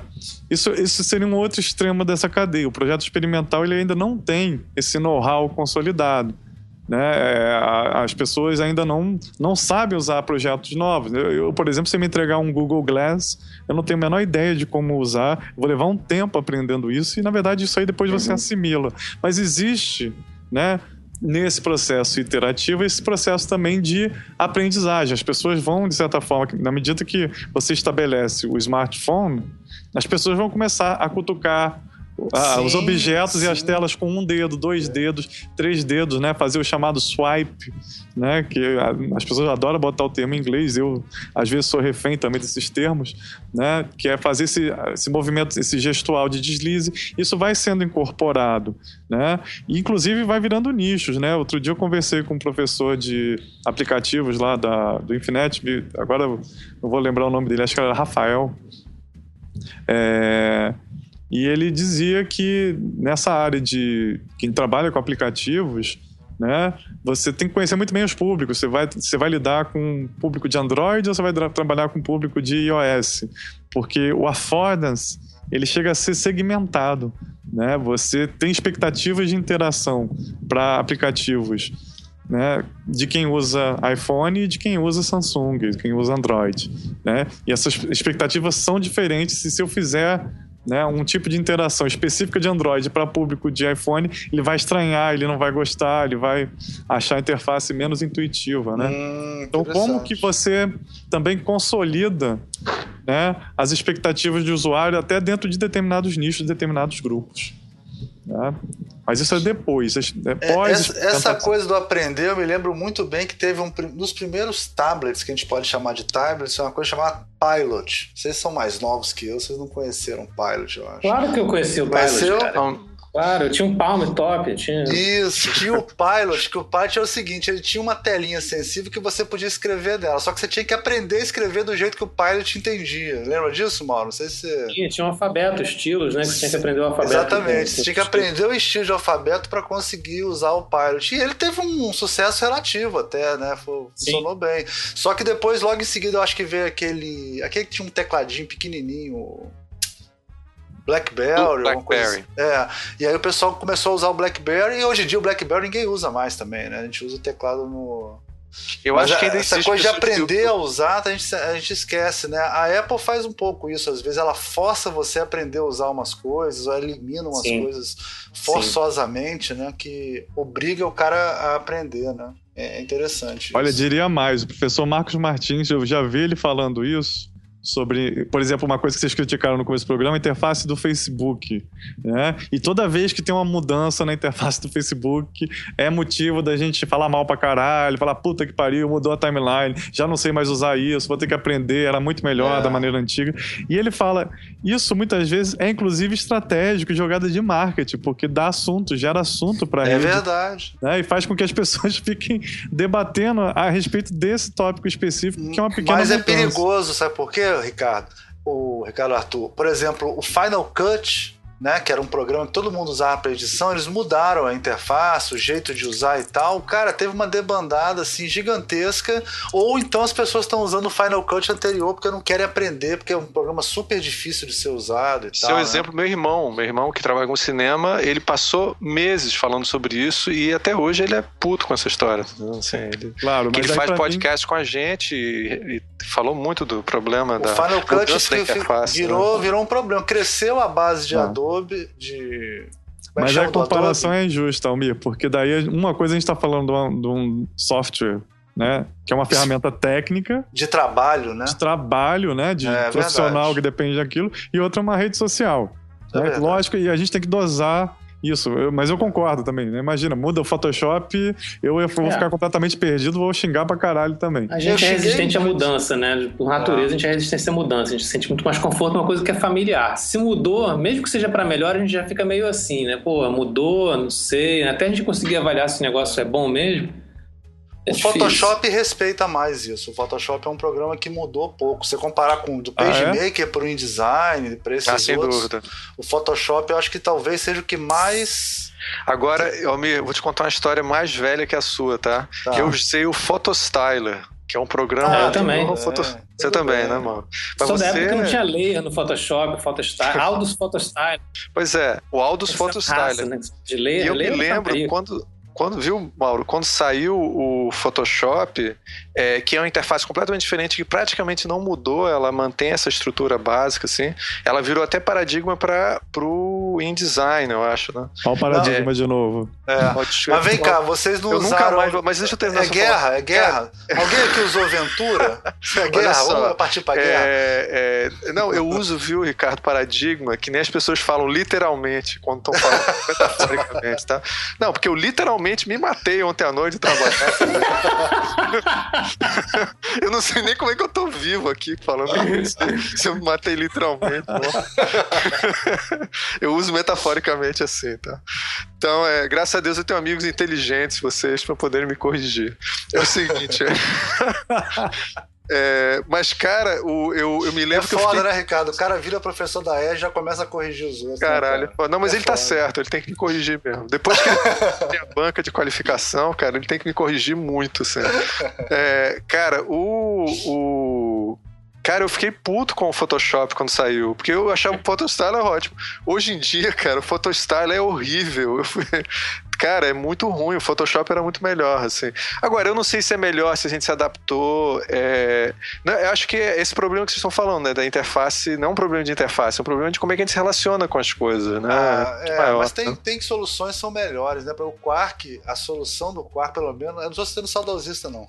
A solução do Quark era melhor que a do PageMaker. E, é melhor e tem que chamar o Rodolfo Capeto, que é. É, o InDesign incorporou com as coisas do Quark, né? É, o InDesign já pegou bastante coisa do Quark. Box, sim. Isso, é verdade, é verdade. É, o, o, o, professor Rodolfo Capeto da Edge é traumatizado. Ele falou que teve sofreu muito quando tiraram o é, Quark, é um programa fantástico. Quark. Ah. Cheguei a trabalhar com ele uma época, com, mexia muito no Quark. É. Mas falando em amigos inteligentes, professor da Edge, queria resgatar o, o Ricardo falou do, do, professor Marcos Martins, que deveria estar com a gente hoje, não, infelizmente não conseguiu. E ele tem exatamente essa, essa preocupação de, da experimentação que a gente estava falando antes, assim, né? Tem feito um trabalho bem bacana lá na, na escola com os alunos. E uma coisa muito. É, é, é engraçada, assim, né? O Marcos não, não, não, se formou na talvez ele tenha muito mais é, facilidade em experimentar coisas do que, do que os professores que vêm daquela cultura ainda com a tradição lá atrás, na cultura da, da, da escola de U, enfim, né? Ele faz uns projetos, que, umas propostas de projetos que são completamente livres, assim. Se ele dá um tema eu lembro que ele deu um tema que foi super interessante, que foi inclusive com, com, com o Ricardo, no, Ricardo Arthur, no, há dois semestres atrás, um semestre atrás, enfim. Que era o tema de movimento. Né? Os alunos tinham que fazer projetos de design de interação que envolvessem a ideia de movimento. Não tinha, um, não tinha um usuário, aquelas coisas assim, ah, definir o, o contexto de uso, usuário padrão, pesquisa de mercado. Você parte de uma, outra, de uma né? outra proposta, assim, que é exatamente experimental, e a partir da experimentação você vai aprendendo a porção de coisas. Porque a gente está num contexto de, de, de, ensino, né? Então tem uma questão de, de aprendizado que não, não passa necessariamente por esse modelo tão mercadão, assim, né? Eu acho que uma coisa legal de, de e aí, voltando para o link da coisa da, da, do mercado, apesar de não ser, está falando que não precisa dessa coisa tão mercadão, é que eu acho que o mercado falta um pouco isso, né? O pessoal que está tá aí querendo, está se formando, está querendo o que, que eu vou fazer, essa conversa de computação ubíqua, não sei o quê. Essas coisas ainda não estão no mercado em peso, mas ao mesmo tempo existe uma cultura hacker, cultura maker que está surgindo assim em São Paulo, no Rio, em Curitiba. Tem vários Fab Labs que são ambientes que favorece esse tipo de, de experimentação. Né? São lugares que contam com uma infraestrutura mínima assim para você construir protótipos e experimentar, alugar, tem, você pode alugar tempo de máquina, com impressora 3D, com enfim, com uma série de equipamentos que você consegue sair dali com alguma coisa mais ou menos encaminhada em termos de construir um protótipo, né? Eu acho que muitas vezes as pessoas ficam nessa nessa ideia de que tem que ter emprego, tem que ter um cliente, e deixam de experimentar e propor coisas meio nonsense, assim, até para ver o que, que vai. Tem uma ideia maluca? Então vamos, tentar construir essa ideia maluca e ver o que, que dá. Né? Ter um, um protótipo funcional dessa ideia maluca, até como experimento mesmo de, de aprendizado, de, de começar a ampliar o, o próprio o próprio horizonte do sujeito, assim, né? Eu acho que algumas empresas poderiam investir um pouco nisso, de ter um momento de começar a fazer coisas que ninguém está pedindo para fazer sabe? Tem um espaço para o pessoal poder experimentar e, e, criar coisas que podem parecer completamente nonsense. De repente, uma coisa nonsense vira um produto ali na frente. Né? Verdade. Acho que é um pouco isso que o, o Marcos tem, tem, tem tentado essa coisa de desconstruir esse modelo de ter cliente, ter, sabe, usuário, e botar a galera para pensar, experimentar coisas fora da caixa, assim, né? Uma coisa que é muito parecido com que o, com o que o João Bonelli está fazendo lá no, no Life, assim, eu acho que é uma coisa super positiva, assim, né? A gente vê esses ambientes do, do Media Lab do MIT favorece esse tipo de. Se de, você não experimentar. É uma zona, você entra num lugar, é um lugar é uma loucura, parece um, uma oficina do professor Pardal, sabe? É um ambiente propício para você começar a experimentar coisas assim. Se você não, experimentar na universidade, vai ser muito mais difícil experimentar no mercado. É o que você falou. Você vai estar, tá, é. né, vai ter, vai tá preso a um monte de diretrizes, né? Eu, eu, queria perguntar uma coisa. Como é que tá, como é que tá essa inserção do design de interação? Vocês falaram um pouco aí, mas como é que, assim, mais especificamente, tem aula de programação? É, como é que está sendo essa experiência de vocês três trabalhando design de interação como uma é uma cadeira, né? Virou como se fosse uma cadeira é, na Edge, né? É uma área que a Edge está querendo investir, né? Uma, uma formação dentro do design, assim, que você sai daquela coisa tradicional de comunicação visual, programação visual e projeto de produto e tenta outros, outras, outras e, áreas. E como é que está funcionando? Assim, tem, então tem uma. Tem uma tem um, é, eu sei que não tem um departamento, mas é só para explicar para o pessoal, né? Quer dizer, que na Edge tem os departamentos, né, mas fora os departamentos vocês criaram como se fossem áreas, né? Isso tem a área de design de serviço, a área de design de interação, é. e ela também se comunicam né, com a de produto, com a comunicação visual. Sim. Como é, que, como é que vocês estão fazendo isso? Como é que tá funcionando? Olha, Almir, tem duas perspectivas aí. Uma é como a gente está botando em prática agora, e outra como a gente está tensionando fazer, porque uma coisa que a gente está elaborando é um projeto curricular, tá? Então são dois aspectos. Atualmente, a gente não tem espaço no currículo, né, para inserção de uma cadeira específica de design de interação. Então a gente observou onde é que a gente tinha brechas né, que seria possível inserir isso. É até uma dica, se tiver algum professor, né, de repente, ouvindo o programa, pode até pensar isso como solução. Porque algumas emendas de disciplina são muito vagas. Por exemplo, disciplina de projeto. Ela não delimita muito o, é, o, o que é o conteúdo da disciplina. Então, que é essa... ótimo, né? Exatamente. Que, que acho que tem que ser assim mesmo. O projeto é, é, é muito versátil, a cultura de projeto é, é fundamental na formação de qualquer designer. Né? Mesmo que a escola não se comprometa a formar um profissional especializado, eu acho que é muito interessante você ter uma um certo nível de abertura para projetos experimentais também, né? E isso, felizmente, né, foi viabilizado através dessas brechas no currículo né, especialmente nas disciplinas de projeto, e que veio, na verdade, por uma demanda externa, né? Pelo que o Marcos conta, aparentemente começou a ser a partir de projetos com a Microsoft, que vinha procurar a Edge para uma parceria para projetos experimentais. Veja bem, é a Microsoft querendo coisas absolutamente experimentais. Né? E trazia esse tema para os alunos, os alunos resolviam participar e começavam a fazer o que começou a virar essa ideia do design de interação na Edge, né? É, e sim, respondendo a pergunta, no momento atual, a gente tem uma série de oficinas. A gente tem é, a figura da Denise Filippo, que é uma programadora de mão cheia, mas não só isso, ela é professora também, formada em engenharia e trabalha com, uma pesquisa muito interessante. Tem doutorado sobre... na PUC com o Fux, se não me engano, que é um Exatamente. cara é, o Fux, é. Um cara super importante da PUC também. É. Né? E que ela tá também investindo nessa área de computação bico também, enfim. Exatamente. E o que ela, o que brilha os olhos dela é a parte de wearables, que é, é computador de vestir, né? Então é exatamente nessa linha de ubiquidade. É a, a possibilidade de você ter um, uma peça de roupa, um adereço, alguma coisa que responde né, através de programação, computação, etc. Né? A Denise, por exemplo, dá oficinas específicas de programação em Arduino e, e, e Processing para os alunos aprenderem né, a programação básica para desenvolver seus projetos. Né? Então, a, a, disciplina envolve né, não só os professores de projeto, como outras pessoas ali, né? O professor Fernando Reis, que também conhece bastante de programação e de elétrica, né? Que na parte de montar um produto né, responsivo tem toda uma parte de montar o circuito também, né? Então a gente felizmente tem uma infraestrutura e um pessoal que dá conta de amparar os alunos. Isso faz com que a aula de projeto não fique uma aula que é só o professor cuspe giz e, e falando, falando, falando e orientando. Não, né? Os alunos são tem uma série de tarefas que eles têm que atender para poder dar conta dos projetos. No currículo novo, a proposta é inclusive criar disciplinas de projeto integradas. Então, no futuro, a gente pensa em ter uma interface de, por exemplo, design de serviços com design de interação, e a pessoa vai propor um serviço, mas que vai ter que ter também respaldo de um produto interativo, ou design de produto com design de interação.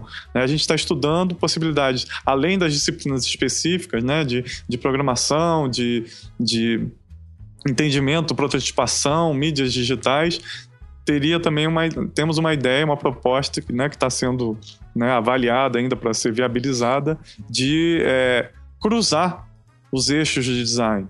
Né? E não ficar o cara que tem a formação em produto só pensar em produto, o cara que vai querer uma formação em design gráfico só pensar em design gráfico, mas realmente né, pensar nas possibilidades de interseção. Eu acho que isso tem norteado a proposta do currículo e é para esse lado que a Edge tem encaminhado, pelo menos no que tange ao design de interação. Legal. Agora, Mauro, Mauro quer completar? É, até para falar um pouco, do, como, como o Ricardo falou, tem esse processo de reformulação do currículo. E aí várias coisas que a gente hoje em dia tem pouco espaço para trabalhar para essa formação de um, de, um, de um, aluno com foco um pouco mais para a interação, a gente espera resolver, né? A coisa da programação, por exemplo, a gente tem, como o Ricardo falou, a Denise tem ajudado em alguns momentos, você tem disciplina de projeto, e os alunos vão precisar eventualmente prototipar coisas em Arduino ou fazer coisas com Pro, assim, a gente chama a Denise, ela dá uns workshops bem, bem curtos, assim, na verdade, né? São poucas aulas e os alunos contam com a ajuda dela para desenvolver algumas coisas. É mais para eles conseguirem entender o que é possível fazer com aquelas plataformas ali e conseguirem pensar a partir disso. Em paralelo a isso, eu, desde que eu entrei aqui, eu entrei na ESG para dar aula em 2014, né? Eu peguei uma disciplina do primeiro ano. E o primeiro ano, tradicionalmente, tem aquele modelo de você é, começar a trabalhar as linguagens básicas que de alguma maneira seriam alicerce para o sujeito ao longo do curso e começar a construir, enfim, outras coisas, projetos a partir dos conhecimentos básicos ali que ele aprendeu no primeiro ano. E a programação é uma linguagem como tantas outras, assim como a linguagem visual, como a coisa da fotografia, enfim. A programação é uma linguagem para o design de interação tão básica quanto as outras, né? E eu dei um jeito de encaixar da minha cabeça, assim, dentro da disciplina de cores e estruturas bidimensionais, que é a disciplina que eu tenho dado desde que eu entrei, um pouco de programação usando o Processing, que é uma linguagem que foi pensada para quem não tem muito traquejo com programação, especialmente o pessoal de design e artes gráficas e artes visuais, enfim, arte de maneira geral, a poder desenvolver projetos usando computação, especialmente a computação que tem um aspecto visual muito forte, assim, né, computação gráfica. Então comecei a fazer uns experimentos com essa linguagem, que é uma linguagem bem acessível, com pouco esforço eles conseguem já ter algum resultado, tem muito, tem, comparado com as linguagens é muito mais fácil de aprender, né? Então no, no primeiro ano eu tenho dedicado pelo menos um semestre, né, umas, umas 15 aulas a desenvolver coisas com Processing. E aí a gente trabalha em cima do, do, do escopo que tem a ver com a disciplina de cor e estruturas bidimensionais, né? Trabalhar com cor e com estruturas, enfim, com módulo, com a ideia de, de de modos e repetições e primitivas geométricas, que são o alfabeto básico ali do programa e também da, da linguagem visual. Então, esse ano seria a primeira turma que a gente ia dar projeto de design de interação que teria passado por esse primeiro ano de cor com uma, uma, uma ênfase maior em pró, assim, na metade ah, do legal, ano, assim, né? Legal. Só que aí veio a greve, a gente não conseguiu Sim. ver se ia dar alguma diferença. Mas eu tinha a grande esperança de a gente conseguir ter uma facilidade muito maior dos alunos em pensar coisas a partir já em outro patamar, né? Que até então o Marcos tinha trabalhado com os alunos sem eles terem tido essa formação básica de, de próximo, por exemplo. Eles, eles tinham algumas aulas ao longo do, do semestre na, na disciplina de projeto, mas não tinham um semestre inteiro para trabalhar isso, sabe?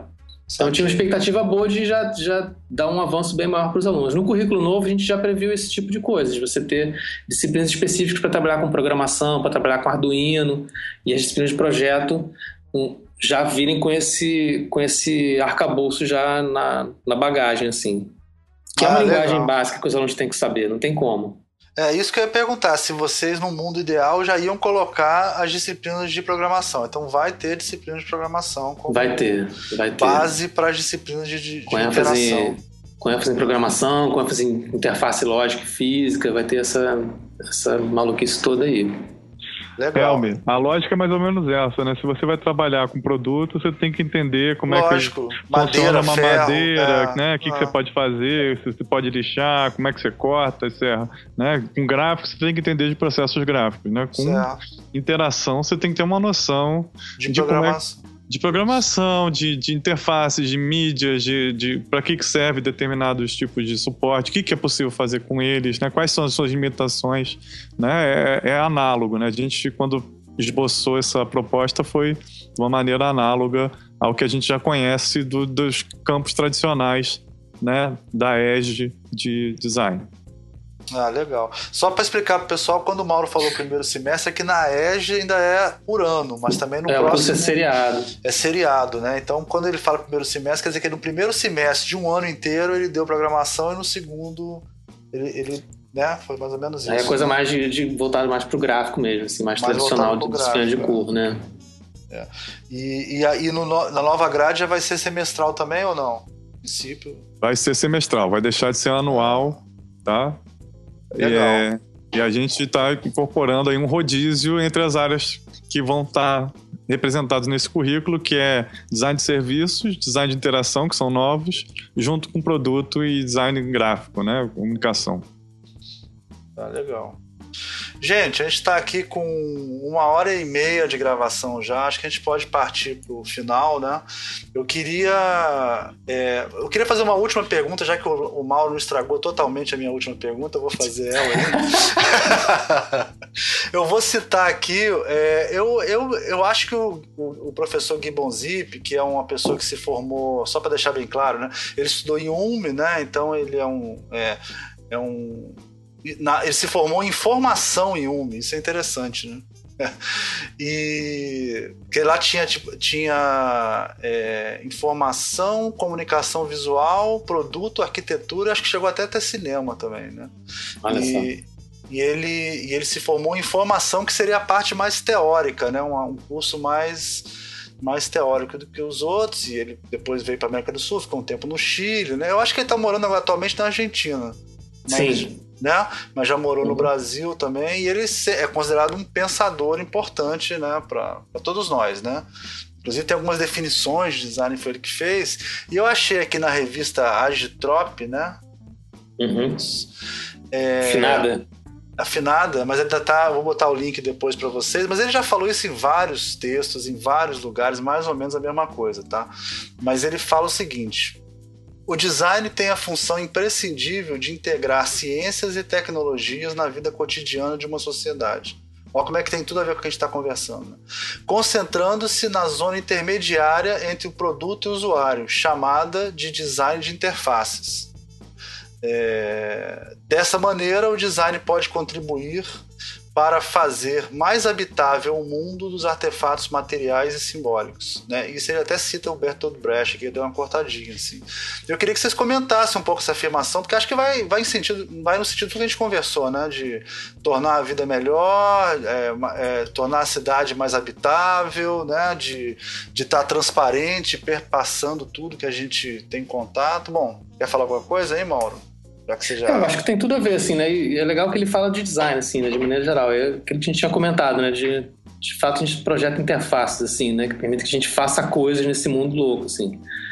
E, enfim, a gente que está na universidade tem essa, essa, essa utopia de fazer um mundo melhor, né? Através do nosso trabalho de alguma maneira, né? Não, não estamos necessariamente interessados em, em no aspecto econômico, apesar dele ser parte fundamental da vida das pessoas, assim, né? Mas a é gente tenta, de alguma maneira, né? melhorar a vida das pessoas, assim, né? Design, no fundo, quer, quer isso, assim, né? Os designers querem fazer coisas que as pessoas possam melhorar seu, sua existência, assim, né? E no, no, campo do digital, assim, é, hoje em dia, muitas das nossas relações estão mediadas por esses por esse universo digital, né? E tem muita coisa para fazer, né? Tem muito muito trabalho ainda pela frente, especialmente se a gente considerar essa, esse desdobramento da computação ubíqua, né? O que, que vão ser esses objetos? E tem a questão de problema para resolver também, né? De lixo eletrônico, de obsolescência planejada, enfim, tem muita, muita complicação nessa história também que a gente não chegou nem a, a discutir aqui. Mas eu acho que o Bonzip é muito, muito certeiro nessa definição dele, assim. Eu gosto muito. O Bonzip é, me perdão a palavra, ele é foda. É, o, o, problema é que normalmente são traduções, né? E aí ele, ele não fala muito bem português, tem que tomar cuidado, né? Até hoje ele não faz. Mas, eu já mas tive, essa, eu já tive esse, experiência. Essa frase tá bem de, de participar, viu? Uma tradução de um artigo dele foi muito difícil. muito difícil. Eu tava. Não, ele sempre mete um alemão ali no meio, naquelas palavras é, que não tem tradução. E, aí, e, e a, a, pessoa que estava traduzindo me falou que ele pensa em espanhol, assim, porque ele já não pensa mais só em alemão, pensa em espanhol. Em português, ele não pensa em português. Mas foi muito interessante. É, ele fala português pensando em espanhol, né? Espanhol, exatamente. Misturado com o alemão maluco da cabeça dele, né? Aí ferrou tudo. Mas essa, essa frase está muito bem traduzida. A pessoa acho que sintetizou bem que ele. Ricardo Arthur, quer falar alguma coisa sobre isso? Eu gostaria. Eu acho que o Bonzip, ele, ele é certeiro também. Eu concordo com o que ele está apresentando aí. Né? Tem, é, eu fui aluno da PUC, né, a, a vida toda, né, de, da graduação ao doutorado, e tem uma professora da PUC que vai no, numa linha também muito próxima aí, fala, a professora Rita Couto, que sempre comenta isso, que o design, ele está sempre integrando tecnologia. E quando ela fala isso, né, ela fala num sentido muito próximo do Bonzip, inclusive porque Bonzip é uma das referências que ela usa, né, para tratar disso, né, de, de que é, o design nem é ciência totalmente, porque é, ele, ele não trabalha com a teoria em seu estado puro. É, é basicamente o que ela defende na tese de doutorado dela. É, ela vai fazer uma síntese de vários pensadores do design e vai comentar: olha, o design não trabalha no campo da teoria porque a gente é preocupado em fazer as coisas, fazer com que essas coisas saiam para o mundo e fazer, eventualmente, a crítica dessas coisas. Né? Então, faz parte do, do, pensamento do design a ideia de aplicação. Né? De, de, então, ela vai definir design meio como uma, um campo que é de vocação tecnológica, a palavra que ela escolhe, né? e que. É, e, muito, muito próximo do que a gente chama de ciências aplicadas, né? Porque ela vai trazer conhecimentos interdisciplinares de múltiplas áreas, da engenharia, né? da, da, da, da produção industrial, da, da psicologia, etc. Né? E para a gente, no caso do design de interação, vai trazer da, da área de informática, de computação, para botar isso em uso. Né? Que na informática já não é tão também ciência pura, né? Ela tem um caráter de aplicação que é diferente da matemática. Essa sim seria uma ciência pura, que está preocupada meramente com as questões da matemática, se isso vai servir para aplicar num objeto do mundo real ou não, isso não importa. Então, fazendo uma interface com isso, tem, por exemplo, uma pesquisa de doutorado sendo desenvolvida na ES, da, da, da Helena Barros, né, colega de vocês, que está tangenciando uma coisa muito próxima do que a gente está discutindo aqui. Ela está pesquisando como que uh, eram produzidas a cor na litografia dos impressos no Brasil no começo do século XX, final do século XIX, né? E ela está investigando isso, quais eram as soluções dadas pelos projetistas, pelos designers, né, para resolver um problema técnico da impressão. Então, quer dizer, isso é só um exemplo de como que é, desde sempre o designer tem que articular questões tecnológicas, né? questões que dizem respeito ao momento histórico tecnológico que se está vivendo, né? E dar e atender a uma demanda da sociedade, seja ela comunicativa, seja ela interativa, né? Então eu acho muito acertada e, e é exatamente isso que eu eu tenho tentado incentivar os alunos a pensarem, né? especialmente sobre o âmbito da interação, e aí falando né, um pouco mais disso sobre essa ideia de que é, precisamos ir além da, da interface como ela se apresenta e pensar no uso, né? pensar que aquilo é, que estamos projetando tem que ser objeto de testagem, de verificação. Né? E eu falo isso já pela minha experiência, já dei muita aula de web, web design, e lamento que nas minhas aulas anteriores, né, tinha muito pouco espaço para se trabalhar o lado da experimentação, da testagem, que ela é fundamental. Ela é fundamental em qualquer processo de designer. Então eu ensinava as pessoas praticamente a programar para a web e não a projetar a interação. Né? Então, que fique registrada essa diferença e mando essa dica, inclusive para todos os meus ex-alunos e alunos, né? de que preocupem-se com isso, né? Observem não só se a coisa funciona, se ela tá bonitinha, se ela tá funcional, mas como que as pessoas estão usadas. Comece a se debruçar sobre isso, porque interação é um objeto essencial de qualquer campo, subcampo do design, mesmo sendo digital ou não, né? A maneira como as pessoas usam é, é uma questão do design a ser discutida Sim. conforme o Bonzip coloca coloca para produto, coloca para design gráfico e, evidentemente, para design de interação. É isso então, né, Ricardo? Temos um programa de design de interação, então, ou não? Temos, temos. A minha única contribuição é, é gente, leiam Thomas Kuhn, tá? Antes de falar as coisas, tá? tá? Eu vou botar aqui o link. Você aprendeu, põe o link aí. Pra vocês verem, tá? Pra ninguém tá. ficar falando as coisas assim sem tomar cuidado. Quero agradecer os meus, nossos amigos inteligentes, mandou... maravilhosos, incríveis. É isso. o Monar mandou você ler Thomas Kuhn na aula, que eu me lembro disso. Você entendeu? Que vergonha. Ele mandou? Foi. É, agora eu tô entendendo porque que. Aquela hora que você faltou, tá Ricardo. Aquela hora que você faltou, cara. Foi verdade, na hora que eu faltei, é verdade. Ai.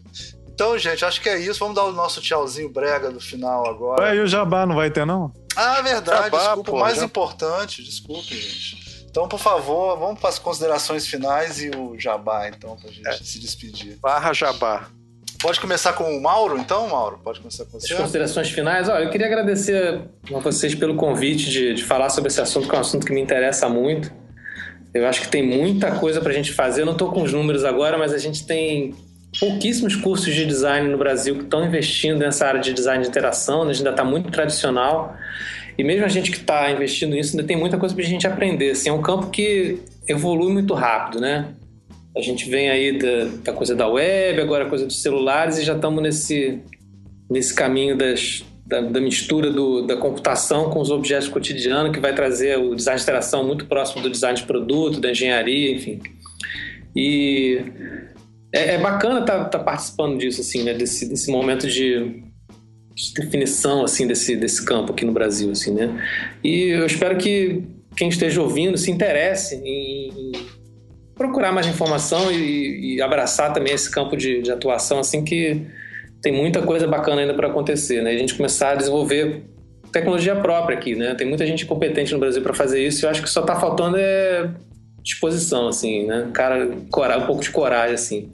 Espero que de alguma maneira o, o programa dê alguma inspiração para essas pessoas correrem atrás disso, né? E procura a gente também. Estamos aí. Obrigado a vocês pelo convite. Tchauzinho para todos. A minha parte do jabá, na verdade, praticamente já já fiz. Acho que a consideração final também já fiz, que é comentar é, essa importância de se pensar sempre as relações humanas mediadas pelo design, que como brilhantemente o Bonzip coloca, né? Eu acho que a, a gente citou muito material bacana. No meu jabá, na verdade, vai ser um jabá acadêmico. Então, é, olhem depois os links que vão sair aí, vai aprofundar muito mais a questão. Quem gostou do assunto, né, aprofunde-se. Né? Agradeço mais uma vez estar aqui presente no programa, né? Sempre um prazer estar com vocês, né? E discutir aqui ver se tentar tornar um pouquinho do, é, a temática que a gente estuda e trabalha, né? No âmbito acadêmico, algo útil né, para quem está no mercado ou quem está se informando, ou quem quiser aprofundar isso até academicamente, que eu sei que muitas vezes até pessoas que estão em pesquisa, mestrado, doutorado, estão usando podcast como fonte de informação para depois se aprofundar mais. Então, é, sugerir que procure a bibliografia que a gente comentou, né, procurem os vídeos e procurem a gente se quiserem bater um papo, aparecer, né, quem vier visitar o Brasil, o Brasil, o Rio de Janeiro, olha só, ato falho. E quem visitar o Rio de Janeiro, quiser conhecer lá a ESG, coisa, bater lá na porta, afinal é uma universidade pública, mesmo agora no momento que estamos em greve, está tendo algum tipo de atividade lá e é, agendando, marcando, entrando em contato com a gente por e-mail, por telefone, vocês vão achar informações nossas no site da escola, vocês podem aparecer lá, né? Aliás, fazendo outro jabazinho, a biblioteca da EG é uma coisa maravilhosa, né? Embora é, o estado de conservação né, por conta da infraestrutura esteja meio prejudicado por conta da falta de investimento que a gente tem, né, pública, mas é uma coisa muito bacana, né, de se conhecer tem peças raríssimas, tem obras muito interessantes. Então, né, mesmo que você não goste de interação, você vai. Né, não perca a sua viagem. Se você estiver no Rio de Janeiro, gosta de design, visite a EGE, visite a biblioteca. E se você é do Rio de Janeiro, passa lá né, para conhecer, porque aquilo é um bem público. Quanto mais pessoas puderem estar tá usufruindo disso, né, é tanto melhor. Então é isso. Ah, é só pra falar uma coisa que minha consideração final é que eu considero vocês pra caralho, entendeu? Tchau. Tchau, gente. Tchau. Tchau.